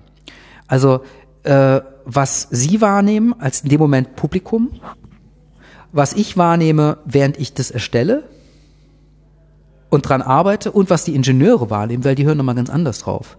Ja, äh, und es ist wirklich so. Also die, die und, und, und wir haben über Jahre immer wieder Hörversuche gemacht. Wir haben Listening Panels eingerichtet. Ähm, wir haben eine große Forschungsgruppe in Graz, die vom Forschungsministerium bezahlt wird, äh, über drei Jahre, wo PhD-Arbeiten dranhängen und so weiter und so fort, wo dann die Musik wieder Fragen aufwirft oder die Klangkunst, die die Wissenschaftler wieder in diese Schallfeldfrage zurückwirft warum kann ich, warum ist warum kann der Mann, warum kann der Schama sowas machen? Wir gucken auf unsere Schemes, wir mhm. gucken auf unsere Daten. Ich habe jetzt in, in der äh, Vorlesung ähm, vor einer Woche, das ist ganz toll, wenn sowas passiert, einen ganz kritischen Studenten gehabt, der hat ein Handy rausgeholt und hat, eine, hat sich das äh, zeigen lassen. Also sozusagen einfach nur das Spektrogramm, ja. was, da, was er gerade hört. Und zwar, ich habe nur Rauschen gespielt und zwar gleichmäßig hat es ihm auf hat es alles gezeigt äh, also das, das ganze Frequenzspektrum, aber gehört, hatte eine Modulation im Raum, weil durch die Reflexion ja. natürlich äh, die Tonhöhen äh, sich verändern in unserer Wahrnehmung. Das Signal, was ich rausgespielt habe, und das sagt mir die Computeranalyse, ja, ist gleichmäßig Frequenz, also auf, wenn wir über Frequenzen reden, verteiltes äh, Signal oder äh, Signalüberlagerung. Aber unsere Wahrnehmung was, macht was ganz anderes draus. Ja? Durch die Bewegung von Klamm im Raum, durch die Überlagerung äh, verschiedener ähm, Reflexionspfade. Also wir hören ja immer aus mehreren Richtungen. Es gibt den Direktschall und den, der über halt über die Reflexionen zu ihnen kommt.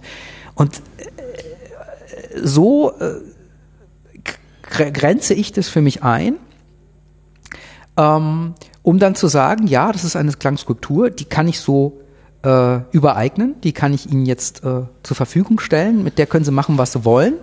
Der können Sie sich annähern, können sitzen bleiben, können aufstehen, je nachdem, jetzt bei der, in der Akademie der Künste haben wir das bestuhlt, äh, weil äh, wir eine Auflage hatten, sehr viele Leute reinzulassen. Ja.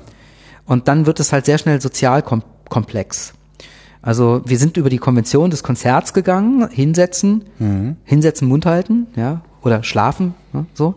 Äh, das heißt eigentlich ist es so gedacht, dass man auch rumläuft, also, also sich, sich, selbst im Raum auch bewegt. Gleam funktioniert. Weil das hat mir nämlich tatsächlich gefehlt. Ja, ja. Äh, Gleam funktioniert, so wie ich es angelegt habe, tatsächlich äh, auch durch die Bewegung.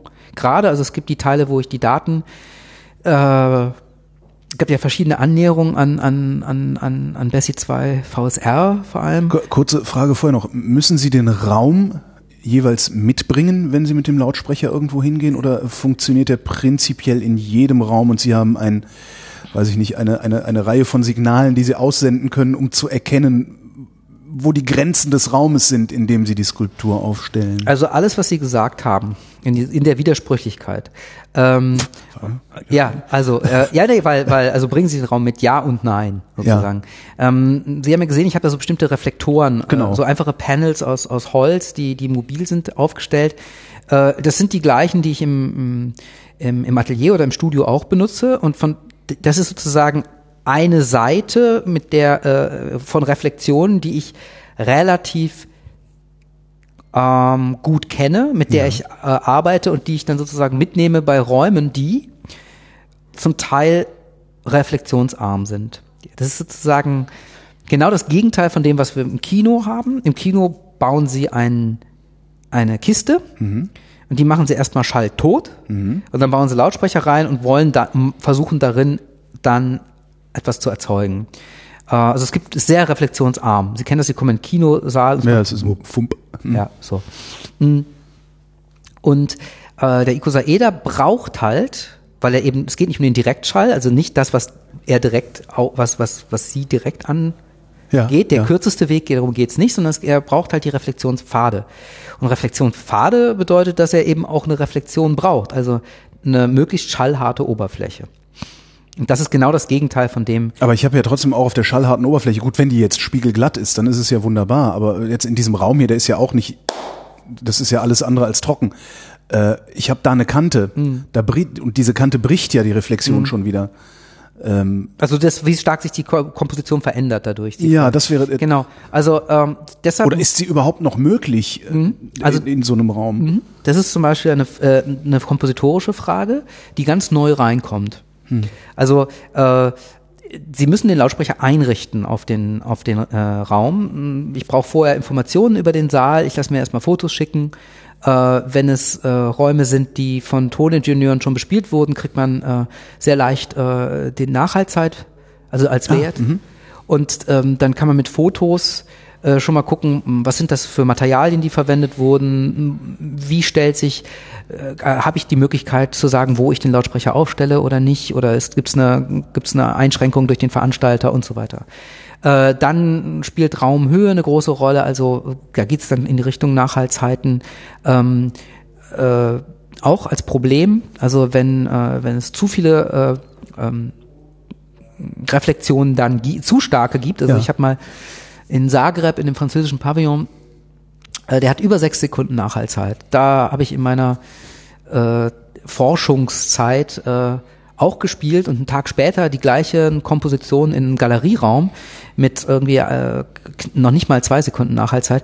Und äh, der, der, ähm, das erste Konzert war ein Desaster, ja, weil äh, es war zwar unglaublich viel ganz toller Klang im Raum, ja aber er war wirklich im Raum, hat selber gar keinen Raum mehr gemacht. Das flog mir um die Ohren, ich konnte das nicht kontrollieren, aber das war natürlich auch die Idee. Also ich habe, okay, wann, wann bricht es weg? Ja, und das gilt übrigens auch, äh, da gibt's, äh, finden Sie so Aufzeichnungen ähm, des Protestes bei Rodin, äh, auch für die Skulptur. Also es gibt Skulpturen, die brauchen eine bestimmte, brauchen einen Sockel. Äh, die brauchen eine bestimmte Platzierung in einem Galerieraum oder im freien Feld, damit sie so wahrgenommen werden, dass sie als Ensemble oder so zusammenkommen. Äh, die Bürger, von Calais zum Beispiel, es gab immer einen Riesenstreit. Äh, Rodin hat das äh, hat die äh, vollendet und ähm, die sind nicht so aufgestellt worden, wie er sich das vorgestellt hat. Und ja, es hat für ihn überhaupt gar keinen Sinn gemacht. Also warum, warum das jetzt, wie das gehen soll, das kann man nicht wahrnehmen. Ja. Ähm, äh, da gibt es also sozusagen Parallelen, das ist nicht eins zu eins. Äh, Aber äh, es ist schon so, dass man sich das genau anguckt und dann anhört. Also ich habe äh, für die Akademie der Künste bin ich, weil es eine Premiere war und weil das Helmholtz-Zentrum äh, mich über die Jahre so, die letzten zwei Jahre so aufmerksam äh, begleitet und unterstützt hat, äh, bin ich eine Woche vorher angereist Ja. und habe die Arbeit auf den Raum eingerichtet, wenn immer ich die Zeit dafür bekommen habe, weil Akustik ist was anderes als Optik. Wenn da jemand im Hintergrund bohrt, Dann, ja. Sie können ein Bild aufhängen und es bohrt jemand, das geht noch gerade. Ja. Ja, aber Sie können nicht eine Klangskulptur einrichten, wenn irgendwo im Haus so äh, oder wenn im gleichen Raum, wir hatten das, äh, eine versicherungstechnisch vorgesehene Lüftungsanlage äh, da ist, die, wenn man im normalen Museumsbereich sich aufhält, nicht auffällt, weil man guckt ja. Ja. In dem Moment, wo es auf die Ohren geht und das Visuelle sich so einschränkt, eben auf ein Objekt und das dann irgendwie wegfällt, weil man merkt, es kommt ja gar nicht irgendwie daher, sondern äh, so, also dann werden solche Sachen äh, kompliziert. Also die Einrichtung ist etwas, was man lernen muss. Und da wird es wieder äh, auch sehr handwerklich und dadurch aber auch äh, kriegt dieser künstlerische Bereich irgendwie eine andere Dimension. Also man stellt nicht einfach nur Lautsprecher auf. Ja, man spielt nicht nur einfach irgendwas ab. Ja, man muss lernen, äh, architektonische Räume zu lesen. Man muss sozusagen andere Erfahrungen machen. Das, äh, und das ist das, was alles auf einmal passiert, wenn man halt so ein ausrangiertes Gerät ähm, versucht, in diesen Grenzbereich zu schieben, von dem, was man darf und was man nicht darf, von dem, was man, wo es gesagt wird, was geht, was wir, und auf einmal passiert etwas, wo man sich sagt, ja, das kann doch gar nicht sein, dass jetzt, dass, dass diese Klänge sich durchdringen und vor mir stehen. Oder dass, wie Sie sagt, Sie haben es selber erfahren, hinter Ihnen auf einmal ein Klang ist. Das reden Ja, aber einfach mal als Möglichkeit mit Wahrnehmung und umzugehen. Also in unserer Welt sind auf einmal Dinge möglich, die wir für unmöglich halten. Was heißt denn das für die, für den nächsten Schritt? Ja. Da geht ja immer um dieses Wundern. Ja. Wie, wie, also einfach so ganz, ganz neu gedacht, äh, deutsch gesagt, wie abgefahren ist das? Ja.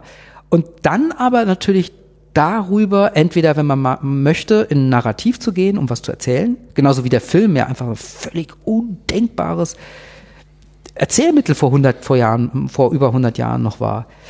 Oder auch eben mit diesen Konventionen, wir waren da, also vor nicht ganz 100 Jahren hat die Filmindustrie zum ersten Mal, muss ich langsam sprechen, sonst glaubt man es nicht, den, den ähm, Tonfilm ähm, für tot erklärt.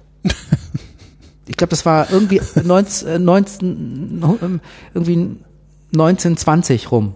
Also so. Äh, weil das Publikum das nicht will. Das verwirrt die nur. Es ist einfach nicht Wahrnehmung. Die Wahrnehmung kriegt es nicht zusammen. Also heute ist ein Stummfilm undenkbar. Ja, also war es ja Zumindest von Anfang, als Publikums- war es ja von Anfang an. Also da hat immer ja, jemand Klavier gespielt. stimmt. Oder es gab jemand, es gab diesen Beruf des Erzählers, der Erzählerin, das waren Schauspieler, die dann eine Zusatzausbildung hatten und mit den Filmen mitgereist sind und dann immer äh, so äh, die, die die verschiedenen Rollen gespielt haben oder was äh, erzählt haben und so, die waren dann schnell arbeitslos, als dann Mitte der 20er äh, dieser eine Film auf einmal so unglaublich erfolgreich wurde, Musikfilm eigentlich, und dann die Industrie wirklich nur ein paar Jahre später gesagt hat, Tonfilm, das ist die Zukunft. Das wollen die Leute. Das ist äh, das neue, das ist die neue Sensation. Ne? Und ähm, man und und und heute äh, sind wir an einem Punkt, wo das äh, äh, ganz normal ist, wo ein Film, der ohne Musik ist, äh, fast implodiert, also auch schon wieder eine ganz ganz ganz starke Wirkung hat und ähm, könnten trotzdem noch, also es gibt ist ganz viel unerforscht. Äh, wa, wa, so, also das sind so Dinge, die auf einmal auftauchen und dann werden Riesenfelder möglich. Und Ja. die werden dann auch wieder besetzt. Und das ist das, was jetzt gerade passiert, dass wir wieder ein Gerät haben äh, mit einer sehr konventionellen Idee äh, dahinter. Also wir haben Pappen, die bewegen wir und verdichten Teilchen in der Luft, also Luftdruck. Äh, also wir beschleunigen eigentlich Teilchen in der Luft. Ah, aufgemerkt. Da gibt es Parallelen. Äh, und ähm, und machen das aber auf eine avancierte Art und Weise und versuchen da feiner zu werden äh, in unseren handwerklichen Fähigkeiten, in unseren, äh, aber auch unserem Mut, mit der Utopie umzugehen, uns was zu trauen, auch Behauptungen aufzustellen. Also zu sagen, dass es eine Klangskulptur gibt, ist eine erstmal eine Behaupt, ist eine, eine steile Behauptung. Und ja, und dann kommt man hinterher zu diesen Methoden. Wie richte ich das ein? Wo ist mein Publikum? Wie komponieren Sie überhaupt? Also jetzt in der Zusammenarbeit mit Bessie, Ja, das war. das ist ja wahrscheinlich ein Sonderfall gewesen. naja, das oder? war eine Herausforderung. Also Also wie komponieren Sie normalerweise? ich, ich hoffe, dass ich mich immer neu herausfordere. Also es gibt natürlich gewisse Techniken, die man sich aneignet. Ähm,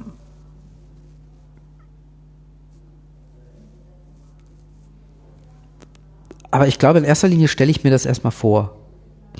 Also ich, ich, also so, Also Ihre sonstigen Kompositionen muss man auch vielleicht, das sind jetzt nicht Popsongs oder sowas, das ist jetzt keine. Nee, also es ist, aber es ist Ne? ja eine etablierte, also es, es wird auf Festivals gespielt, also nächste Woche zum Beispiel Dublin und dann äh, äh, Greenwich und es wird was gespielt, glaube ich, in der gleichen Woche und äh, dann irgendwie Karlsruhe im ZKM und, und letztes Jahr in New York äh, und, und pff, Athen und so, also es gibt, also weiß, Es gibt ein Publikum. es gibt es gibt eine also es gibt eine ganz große Gemeinde von von Musikern und Publikum und äh, äh, ja äh, Leuten, die sich dafür interessieren. Also das ist so ungewöhnlich nicht mehr, aber wir haben jetzt natürlich Ich kenne nur Gleam. Klingen Ihre sonstigen Sachen ähnlich? ja also schon man, man ich würde mal sagen, ähm, wenn man ähm, meine anderen Stücke kennt und hört Gleam, kann man zumindest sagen, äh, Das hat der Sharma das ist vom? Sharma. Ah, das, ist ja, so, so, okay. das ist auf jeden Fall so. Deshalb meine ich, äh, ich wollte jetzt nicht so blöde Vergleiche machen wie Pinselstrich oder, oder so, aber man kann schon so eine bestimmte mh, Handschrift. Handschrift ist das, Es tut Wort. mir leid. Ja, ja, danke, super. äh, kann man auf jeden Fall. Und ähm, aber äh, die eigentliche Frage war, ähm, wie arbeiten Sie sonst? Und haben Sie jetzt da anders gearbeitet? Und also als Kerstin Berthold 2015 wahrscheinlich, ja, hier im Haus der Kulturen der Welt auf mich zukam, weil ich da äh, äh, eben eine also ein- Rezital äh, hatte. Also ich habe einen Vortrag gehalten eben über die Idee der Klangskulptur und gleichzeitig und auch danach äh, äh, so eine Vor Vorführung gehabt. Ähm, als sie mich, als sie mich ansprach, ob ich mich für mir, vorstellen könnte mit mit Bessie 2 VSR, der dem Beschleuniger Beschleunigerphysikern zusammenzuarbeiten, äh, wusste ich, das ist die Herausforderung, die es als nächstes braucht für mich, weil es geht da um Wissenschaft, es geht um Daten, es geht um Licht Ja. ähm, und das hat ganz viele Entsprechungen zu dem, was ich mache, aber ist doch ganz anders. Und es geht um ganz starke Übersetzungsfähigkeiten, von denen ich nicht wusste, ob ich sie habe, von denen ich aber wusste, dass sie mich seit Jahren interessieren und dass ich sie sowieso schon die ganze Zeit mache, indem ich zum Beispiel mit Franz Zotter seit vielen Jahren arbeite. Also immer wieder in dieser Forschungsgruppe jeden Tag herausgefordert werde, dass ich einer Sprache, mit einer Sprache konfront- konfrontiert werde, die ich nur zum Teil verstehe. Und auch umgekehrt. Also das, wenn, wenn ich versuche, einem ähm, Ingenieur zu erklären, also vor Jahren war das zumindest so, was ich unter dem, was ich zum Beispiel unter Plastizität meine, versteht er was ganz anderes. Das ist für die anders ausgeforscht. Da gibt es andere Statistiken, da gibt es andere äh, Versuchsanordnungen.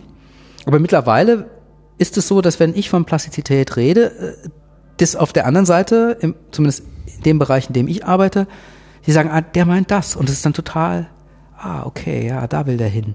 So, und sowas stand mir, wusste ich, steht mir bevor. Also äh, ich muss jetzt aber dann mit Leuten reden, die halt ähm, äh, Teilchen beschleunigen und äh, äh, helles Licht produzieren, damit wir etwas sehen können, was unser Auge eigentlich nicht sehen kann. Und ähm, das mit einer Intensität tun, also mit einer persönlichen, mit einem persönlichen Einsatz, der auch über die Konvention hinaus gehen muss. Die an einem Gerät arbeiten, von dem man vor vielen Jahren gesagt hat, das ist völlig unmöglich. Das ist übrigens gefährlich. Das darf man nur nicht laut sagen, weil es gibt ja auch sowas wie Wissenschafts-PR. Das ist ja alles völlig ungefährlich, was wir da tun. Ja, um das mal festzuhalten, so ein Lautsprecher, wenn ich den falsch bediene, kann ich mein Gehör zerstören. Ja. Und das meines Publikums auch. Ja. So, also es gibt in Graz, wo wir das Ganze entwickeln, in jedem Studio einen großen roten Knopf. Mit diesen gelben, in diesen gelben Kästen, die wir Not kennen. aus. Not aus. Und der liegt neben dem, neben der Tastatur. Und da haut jeder einmal im Leben wirklich in einer, also bei uns in der Notsituation drauf. Manchmal einfach auch nur so. Aber sie kommen ja nicht so schnell weg, wie sie müssten. Ja. Und das ist, also das, es ist so, ne, es ist, das sind Leute, wo sie merken, die arbeiten da ähm, äh, mit Maschinen, das ist kein Kinderspielplatz. Ja. Auch wenn sich das so leicht hinterher dann irgendwie anfühlt. Ja, so, es wird ja dann aufbereitet. So. Also da geht es auch, und das würde natürlich ein Wissenschaftler jetzt ähm, so von sich weisen, aber äh, was uns da verbindet, ist äh, die gleiche Strategie, und zwar zeigen und verstecken. Ähm, also äh, wir zeigen, da, äh, wir zeigen Ergebnisse, aber das, wie wir dazu gekommen sind, bis auf den eleganten Ja. Rechenweg, aber alles, was da backstage läuft, das darf keiner mitbekommen. Das verstehen vor allen Dingen ja auch die wenigsten. Also ich rede ja hier im Rahmen dieser Sendung dann eben doch mit den Wissenschaftlern darüber, wie sie ihre Ergebnisse äh, zustande bringen. Und es dauert gelegentlich Stunden, um mir als Geisteswissenschaftler zu erklären, was denn eigentlich so ein Beschleuniger macht. Ja, ja. Das, äh, Ja, genau. Und- man muss da Sprachen lernen. Genau. Auch wieder. Ja. Oder, oder Übersetzungen finden. Ne? Übersetzungen und, finden, Genau. ja, und, und, und, und das ist wirklich dann die große Herausforderung gewesen. Also ich musste verstehen, äh, was ist Licht? Ja.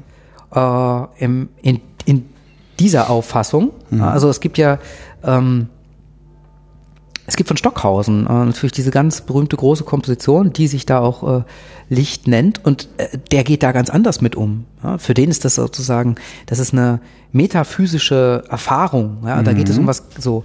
Der um, dessen Umgang, sein Umgang mit Licht ist äh, äh, ein, ein ja eigentlich zu, zutiefst religiöser äh, äh, und ähm, ich hoffe, ich bin jetzt keinem Stockhausen-Exegeten auf die Füße getreten. Ähm, und äh, aber und, und hier geht es dann um eine ganz andere Auffassung, Wahrnehmung.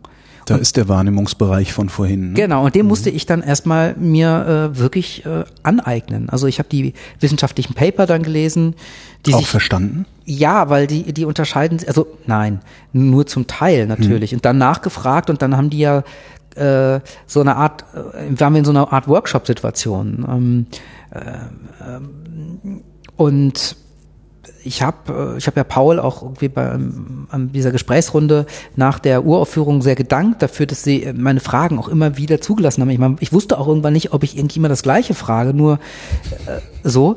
Äh, ich habe also das man versucht sich anzunähern und ähm, zu lernen und diese äh, diese Paper sind ja eine Konvention, das ist ja auch eine bestimmte Art, wie man Wissen vermittelt und die kenne ich halt aus dem Ingenieursbereich, wo ich herkomme. Also die Ingenieure, mit denen ich arbeite, die, die benutzen die gleiche Software, also LaTeX, ja, mit der das erstmal gesetzt wird. Das heißt, allein die ganze Darreichungsform ist schon mal nicht so fremd. Und dann, wo sind die, wo, wie ist sowas aufgebaut? Wo, äh, ich lese erstmal die Conclusio und sozusagen das Abstract und die Conclusio. So, also wie, wie kommt man dann, und dann merkt man, okay, das sind Fragen anscheinend. Und dann versucht man, die Fragen zu verstehen. Erstmal nur die Fragen. Äh, und, und so, und so habe ich mich da reingetastet. Das ging schon. Und dann mh, war ich ja eingeladen und bei einem Shutdown und äh, habe da äh, ja in der Zeit wirklich sehr intensiv im, im, im Sommer äh, dann dort vor Ort gearbeitet, hatte auch den Lautsprecher dabei, allerdings ohne zu wissen, ob das jetzt was bringt. Was heißt dort gearbeitet? Da gesessen und Paper gelesen oder äh, auch, auch nein, aber aber äh, ein Mikrofon an die Maschine gehalten und drauf geklopft oder also, also das, ist jetzt so eine etwas naive Vorstellung, die ich da habe. Nee, ich habe mich wirklich, ich hab's äh, also ganz wichtig ist ja die Naivität, ne? Also wie will man auch anders, also auch für mich, äh, wenn ich schon ich habe sehr vorhin gefragt, was ist Kunst und habe gesagt, wenn äh, wenn wenn ich wenn ich es wüsste, müsste ich es wahrscheinlich nicht machen. Und es geht um diese Naivität erstmal. Also ich bin dahin, hatte einen, Satz Mikrofone dabei, hatte einen Computer dabei, hatte den ganzen Apparat des Lautsprechers dabei, äh, die Reflektoren damals nicht. Ähm, der Lautsprecher war gerade der zweite Prototyp, der war gerade eine Woche vorher fertig geworden. Also ich hatte den nur kurz testen können. Ähm, also wirklich so, okay, äh, maximales Risiko, maximale äh, Anzahl von Fragen und jetzt versuchen die höchste Konzentration zu schaffen, um, um da die Elemente in Relation zu setzen. Und äh, das hat äh, ganz gut funktioniert. Also ich habe dann auch mit dem Lautsprecher äh, da im, äh, äh, am Ring gesessen habe eine Führung irgendwie im Ring gehabt, habe da auch Aufnahmen gemacht, aber jetzt gar nicht gewusst, äh, also ich wollte ja nicht einfach nur Aufnahmen vom, vom Bessie abspielen, so, und die ja auch dann, also man, also ich habe aber versucht zu verstehen, was das äh, vor Ort auch macht. Also was ist denn das für ein, für ein Gerät, was so eine riesen Geräuschkulisse erzeugt? Ja, also äh, ist ja an sich ein Instrument, ob jetzt so mhm äh, die ganzen Emissionen, die akustischen, die sind ja immens. Ja. Und ähm, mich so zu, angenähert, also wie klingt denn das? Also das hat jetzt erstmal gar nichts mit VSR zu tun, sondern es ist sehr wahrscheinlich maximal weg von VSR.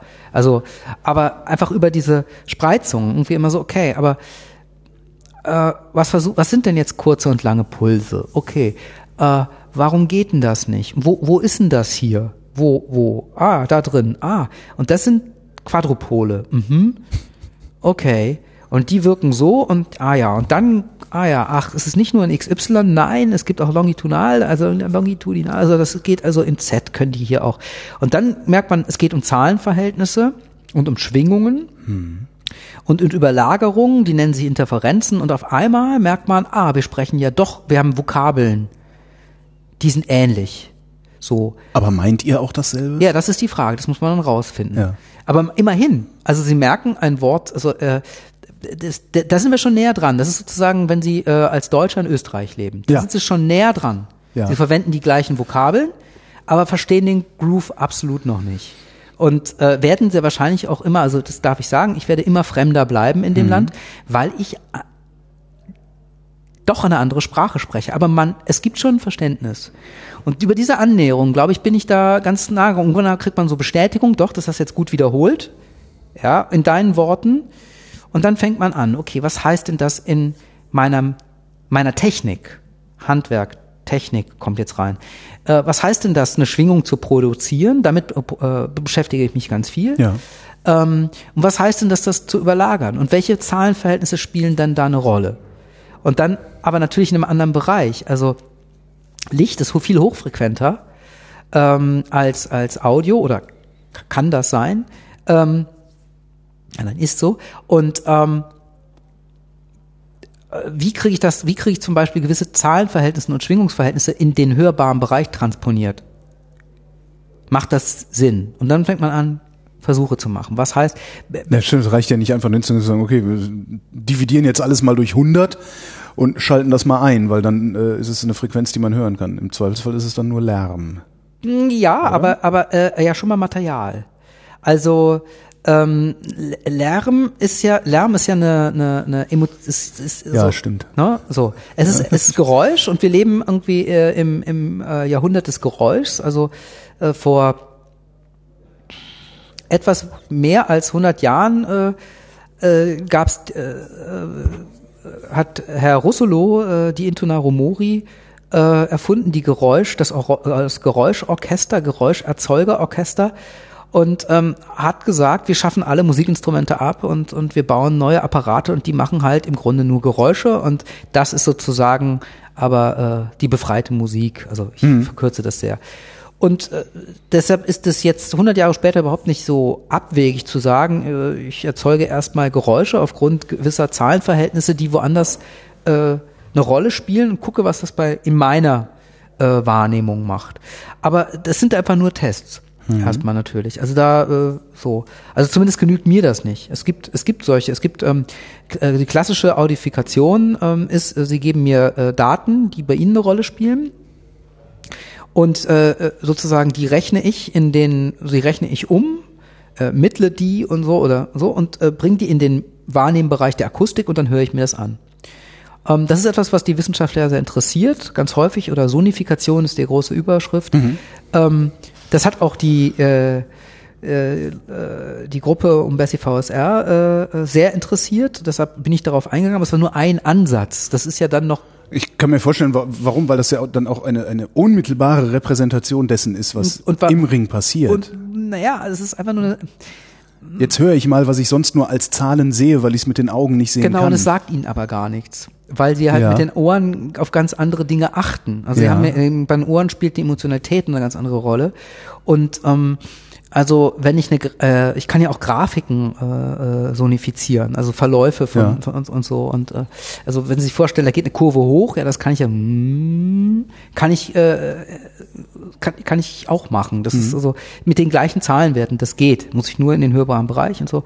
Äh, das ist äh, so. Aber was ob das jetzt was sagt oder nicht äh, und worüber das was aussagt, das äh, ist nicht klar. Da muss man genauer rein. Also das heißt, es gibt verschiedene, es gab verschiedene Strategien, die ich mir überlegt habe. Ich glaube, am Ende waren es sechs, äh, wie ich mich dem angenähert habe. Also zum Beispiel über reine Datenanalyse und das Übertragen in, in den äh, klanglichen Bereich, aber auch in den Raum, weil das ist ja das Besondere. Bessie hat ja eine Raum- und Zeitauflösung. Da, es geht, also das ist das Spannende, ja. Ähm, und äh, also das heißt, Raum und Zeit sind äh, da so eng verquickt und äh, dass das äh, äh, eine ganz enge Verbindung eben zu diesem Skulpturalen hat. Ähm, und es wird im Grunde, also sie, sie, sie, da wird etwas so stark beschleunigt, dass es eigentlich überall gleichzeitig ist. Das darf man nicht, also das ist, mhm. ja, also wir, wir, in unserer Wahrnehmung ist, ja, es gleichzeitig. ist es gleichzeitig. Das ist so schnell, wir können das ja gar nicht in weder sehen. In unserer Wahrnehmung ist das Ding sogar rund. Genau, ja. mhm. genau. Aber wir, wir, wir müssen uns das wieder auf, aber dann, wenn wir es uns darstellen, müssen wir es uns dann auf äh, wieder 2D äh, auf auftragen, visuell, ja, ja. damit wir das äh, äh, verstehen. Und über solche, über solche mm, Gedankenspiele erstmal bin ich da rangegangen. Äh, äh, wie klingt das, wenn ich sonifiziere? Wie klingt das, wenn ich ähm, die, wenn ich zum Beispiel sage, ich beschleunige, ich arbeite ja auch mit Beamforming. Beamforming ist, äh, ist gerade wo das äh, äh, Wort der Stunde. Und äh, was ist, wenn ich einen, einen, einen, einen äh, Klangstrahl rotieren lasse ja. und auf den äh, also, also und wenn ich den sozusagen in XY sozusagen äh, äh, ähm, bewege, also äh, äh, den, den Klang in der Zeit moduliere, aber noch sozusagen in, in der Bewegungsrichtung äh, auf und ab bewege und moduliere. Was passiert dann? Was für ein Artefakt erzeuge ich? Mhm. Und was ist, wenn ich auf diesen Strahl dann von außen noch einwirke, also als ob ich Magneten hätte? Ja, so. Und was ist, wenn ich diese Magnetverhältnisse in bestimmtes Zahlenverhältnis bringe zu der Rotation, zu bestimmten ähm, Stimmungsverhältnissen? Und das ist ja alles, was Bessie VSR auch macht. Also Bessie ist hat eine bestimmte Länge. Der, der Ring hat eine bestimmte Länge, die muss er haben, sonst kann ich die Bunches nicht berechnen. Ja, nur da und so, sonst hm. liege ich daneben oder sonst äh, so, so. Ich kann die, ich kann eine Interferenz nur kontrolliert erzeugen, wenn ich die Schwingungsverhältnisse kenne. Das ist letztendlich nichts anderes als ein Instrumentenbau. Ja. Ja. So. Ja. Also die, die neuen, die superleitenden Kavitäten, also das, was die jetzt da gebaut haben, ist letztlich anders als ein Resonator. Ja.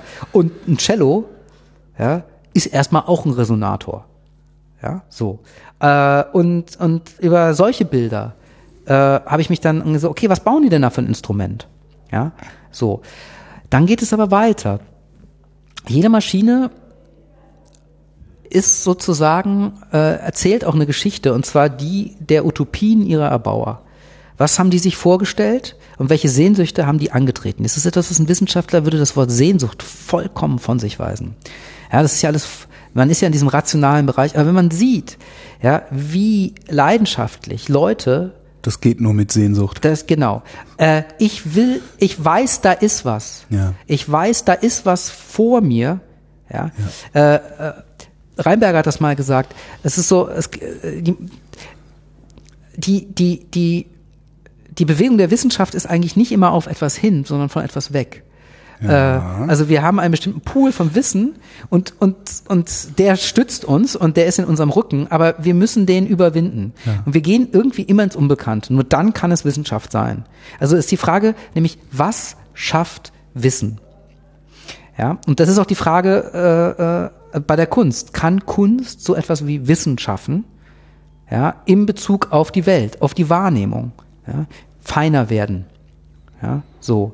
Ähm, äh, es ist vielleicht ein anderes Wissen, äh, aber ich glaube, dass der Antrieb sehr ähnlicher ist zwischen, also beim Wissenschaftler und beim Künstler.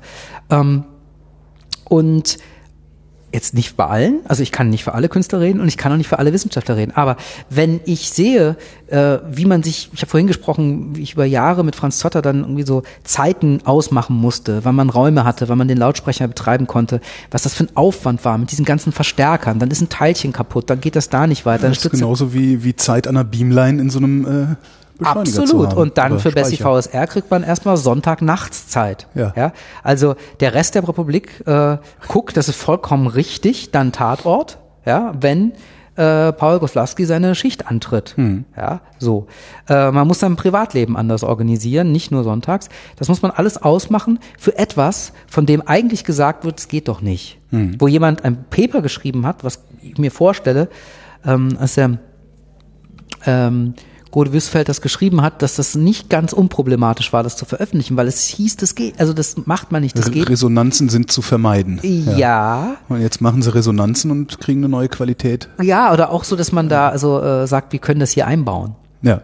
Oh, da, also da, da, da- da kommt ja ein ganzes Gefüge äh, äh, in Gefahr. Es ist kurz vorm Paradigmenwechsel, ne? So, Abs ja, absolut, ja, ja. genau. Und das, da, auch darüber habe ich mich dann angenähert. Also Mhm. was ist denn das, was denn da, was ist denn die Utopie von dem? Was stellen die sich denn vor, was das, was möglich sein könnte? Und was würden wir dann erleben?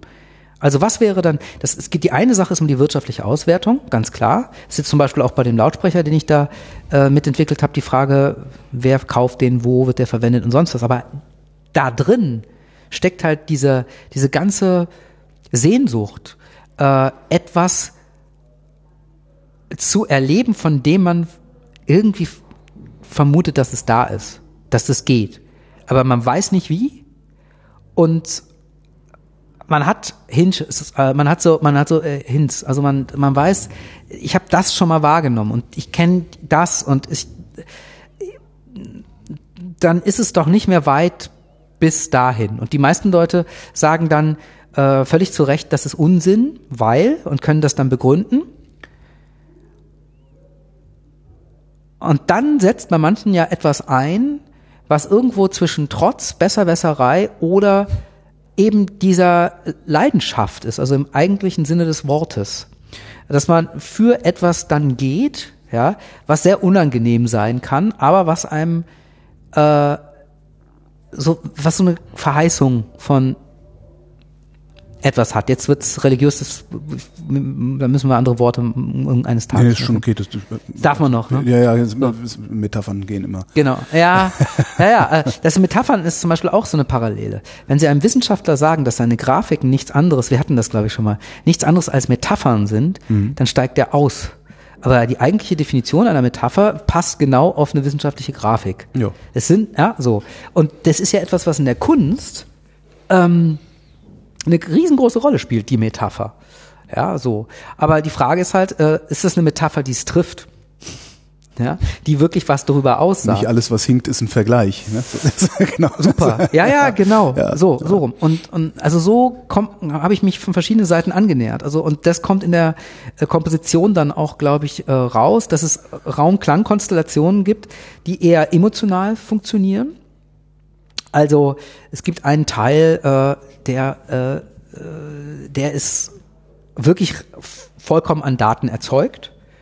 Äh, der funktioniert vielleicht auch emotional, aber da hört man zum Beispiel, ähm, wie ich Daten umsetze, die diese äh, Coupled Bunch Instability, also CBIs irgendwie liefern. Und zwar auf eine sehr primitive Art und Weise. Äh, man hört Einschwing- und Ausschwingvorgänge und äh, Gegensteuern an einem bestimmten Punkt. Äh, in, und und äh, das klingt interessanterweise wie ein Disco-Beat. Mhm. Wenn sie auf der Toilette sind, nur der Bass und so ein Wummern. ich das. erinnere mich. Mhm. Ja, da ist so. Mhm. Bum, bum, bum, ja. Klingt auch äh, in der Vor äh, in der Aufführung so, als ob das woanders wäre, als ob es entfernt irgendwo. So wenn äh, und dann gibt es aber auch Teile, die äh, die bewusst wie Filmmusik klingen, obwohl jetzt da keine Geigen oder sonst was, aber man kennt es aus Science-Fiction-Filmen. Und da bin ich so bei Umwege drauf gekommen, weil ich halt äh, versuch, also da, da, da habe ich mit Rotationen gearbeitet, Interferenzen und dann bestimmten Frequenzbereich ausprobiert. Und dann gab es so gab es räumlich abgrenzbare Flächen, die gleichzeitig aber von denen ich mal gemeint, oh, das klingt doch, war, das jetzt Solaris oder welcher, wo ich dann nachgeguckt habe und gedacht habe, oh,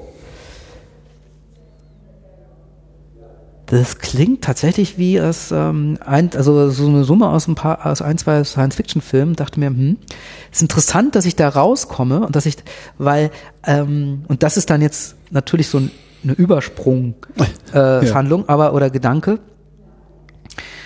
Ja, eigentlich, was wir hier machen, ist äh, Science Fiction Contemporary.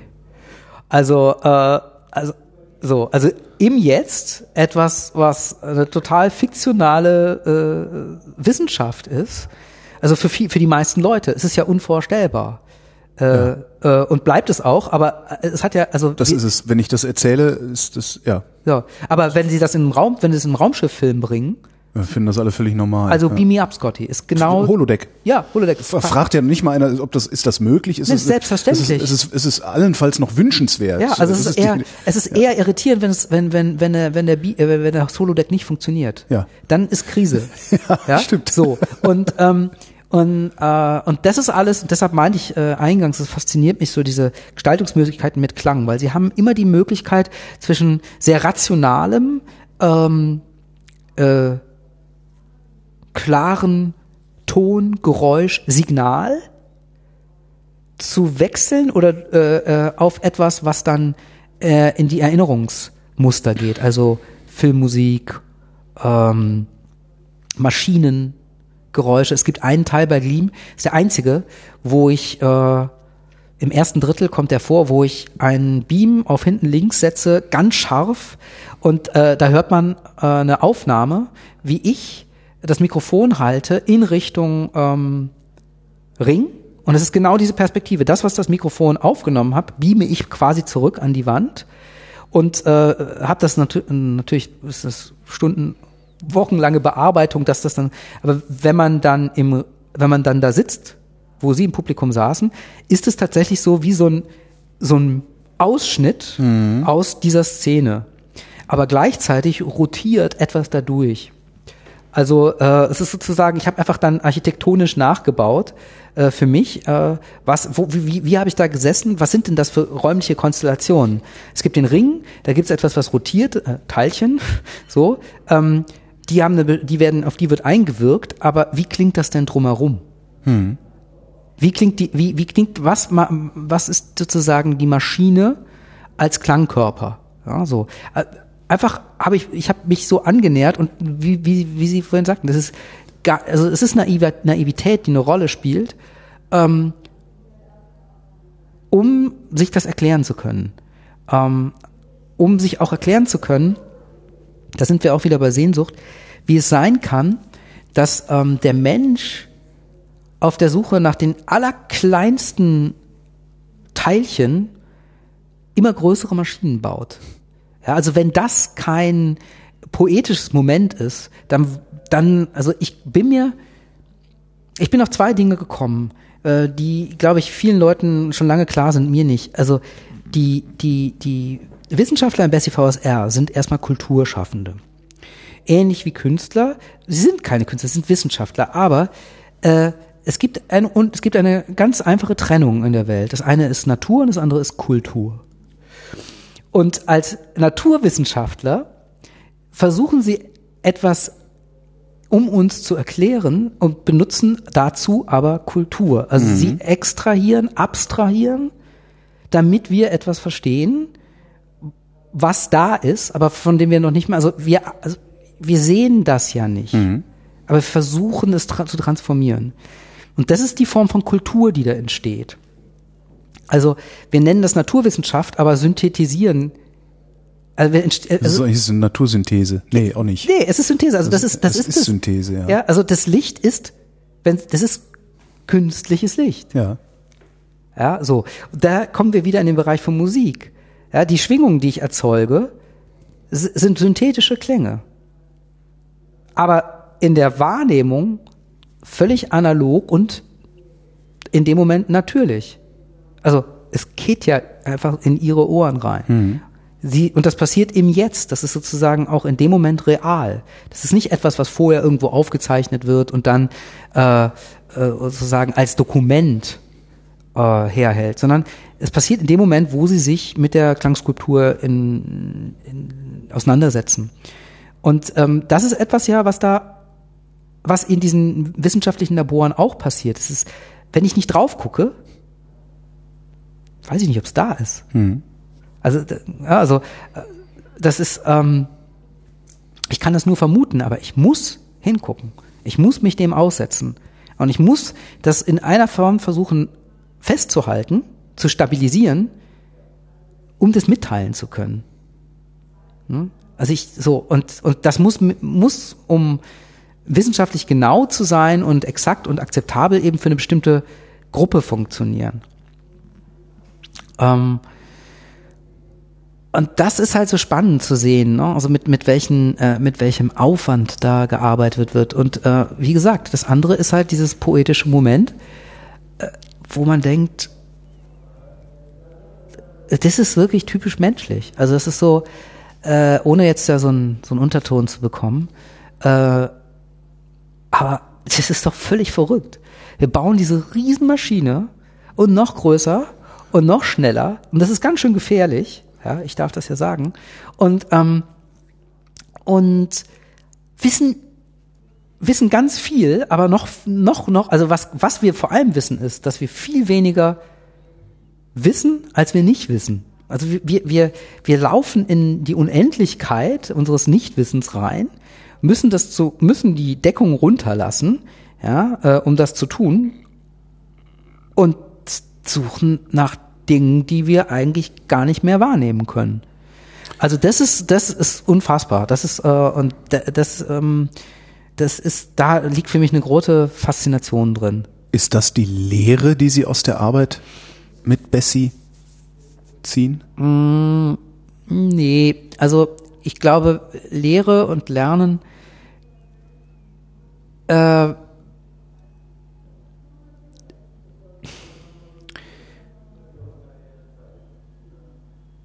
Na, was ich, was ich bei, bei, bei äh, ich habe bei Bessie, glaube ich, was ganz, oder bei der Arbeit was ganz anderes gelernt. Es geht um, ähm, äh, ich arbeite ja häufig alleine oder in, in meinem geschützten Bereich so, wobei der eben durch die Aus, den Austausch, permanenten Austausch mit äh, Ingenieuren äh, natürlich eine, eben nicht ganz so geschützt ist, aber es ist dieses Ich habe vor allem gelernt, dass äh, ohne, hm, also ohne Vertrauen geht gar nichts. Äh, und das klingt genauso gewöhnlich, äh, so wie, wie man das äh, so gewöhnlicherweise sagt. Aber äh, man muss sich, also interdisziplinäre Arbeit, das wird ja überall kolportiert, dass das so toll ist und so. Aber äh, in erster Linie und zu überwiegenden Teil tut das weh. Und weil man muss ganz auch wieder sicher, gesicherten Boden verlassen Mhm. Man muss Dinge runterbrechen in einer Sprache, äh, wo man denkt, ich kann das eigentlich viel besser sagen in meinem Feld. Man muss in einer Art und Weise sich exponieren, in der man das äh, normal, also wenn man eine Weile unterwegs ist, äh, so sonst sagen würde, das habe ich doch gar nicht nötig. So, ja. Und ähm, und nur wenn darüber ein Vertrauen aufsteigt, wird man eventuell belohnt. Und ähm, dass das geschehen ist, das ist für mich ähm, äh, also wirklich eine Bereicherung. Ähm, wir, Sie waren ja da, also das, äh, das, ich war relativ mh, bei der Uraufführung relativ mh, unschlüssig im Vorfeld, was da jetzt passieren würde. Und was Laien speziell, also das war ja auch ein, starkes Expertenpublikum, aber auch viele Leute, die da sowas noch nie vorher gehört haben, was da an Reaktionen kam, wie das passiert ist, äh, was da an Gesprächen entstanden ist, das hat mich doch überrascht und ich mache das schon eine Weile. Und ich habe mich dann gefragt, woran liegt das? Und ich glaube, weil man der Arbeit anmerkt, dass viele Leute wollten, dass etwas passiert. Das wirklich wollten. Und nicht nur in irgendeinem Projekt ihren Posten haben, sondern ähm, sich irgendwie gewünscht haben, äh, dass dass diese, diese Übersetzungsarbeit äh, zu etwas Dritten führt. Also zu, zu, zu dem, was wir vorher nicht wussten. Und da habe ich gelernt, dass das wesentliche Element tatsächlich dieses, ähm, äh, diese Fähigkeit ist, äh, zu vertrauen. Und das ist die besondere Konstellation eigentlich gewesen. Also, ähm, Kerstin Berthold als Moderatorin, ähm, äh, der Paul, der Gode und, und, und ähm, waren noch ein paar andere Leute natürlich daran beteiligt in verschiedenen ähm, Intensitäten. Äh, sonst wäre das, glaube ich, wirklich äh, einfach wirklich nur so eine Geräuschkulisse geworden. Ähm, ich, das, ja, und was ich auch gelernt habe, ist halt, dass, äh, dass die Arbeitssituationen mh, hm, heutzutage sich wohl unglaublich annähern. Also äh, was, was die halt beschreiben, wie, wie sie an Dinge rangehen. Und äh, dieses, also natürlich gibt es, äh, an, finden Sie an den Kunstakademien noch Leute, die da irgendwie ähm, nur nachts arbeiten oder das nur können mit einem Glas Cognac oder äh, mit der äh, filterlosen äh, Rehwall oder so. Äh, aber auch das, äh, das, das, das reden wir über Geschichtsunterricht äh, in meiner die, hm. die, die, das ist das, was ich, was wir so, so im Mittelteil äh, hatten. Äh, Kunst ist dann relevant äh, für mich, wenn es wenn es mit den Techniken umgehen versucht, umzugehen versucht, die gerade äh, in Frage stehen. Also die, wo man nicht weiß, funktioniert das, funktioniert das nicht, oder sich gerade etablieren, oder die für was anderes gedacht haben. Videokunst haben Sie als Beispiel genannt vorhin. Ähm, und aber um mit diesen Geräten umzugehen, äh, äh, etablieren sich bestimmte Arbeitsprozesse und die sind mittlerweile sehr ähnlich. Äh, und das finde ich spannend. Also in der Wissenschaft und in der Kunst in der Industrie äh, das finde ich sehr spannend. Ich sage nicht, dass ich das gut finde, aber ähm, so dieses am Bildschirm arbeiten, ähm, Körperhaltung, ähm, unsägliche äh, Jour fixe, äh, all diese ganzen Dinge, ähm, äh, die dann vielleicht woanders anders heißen.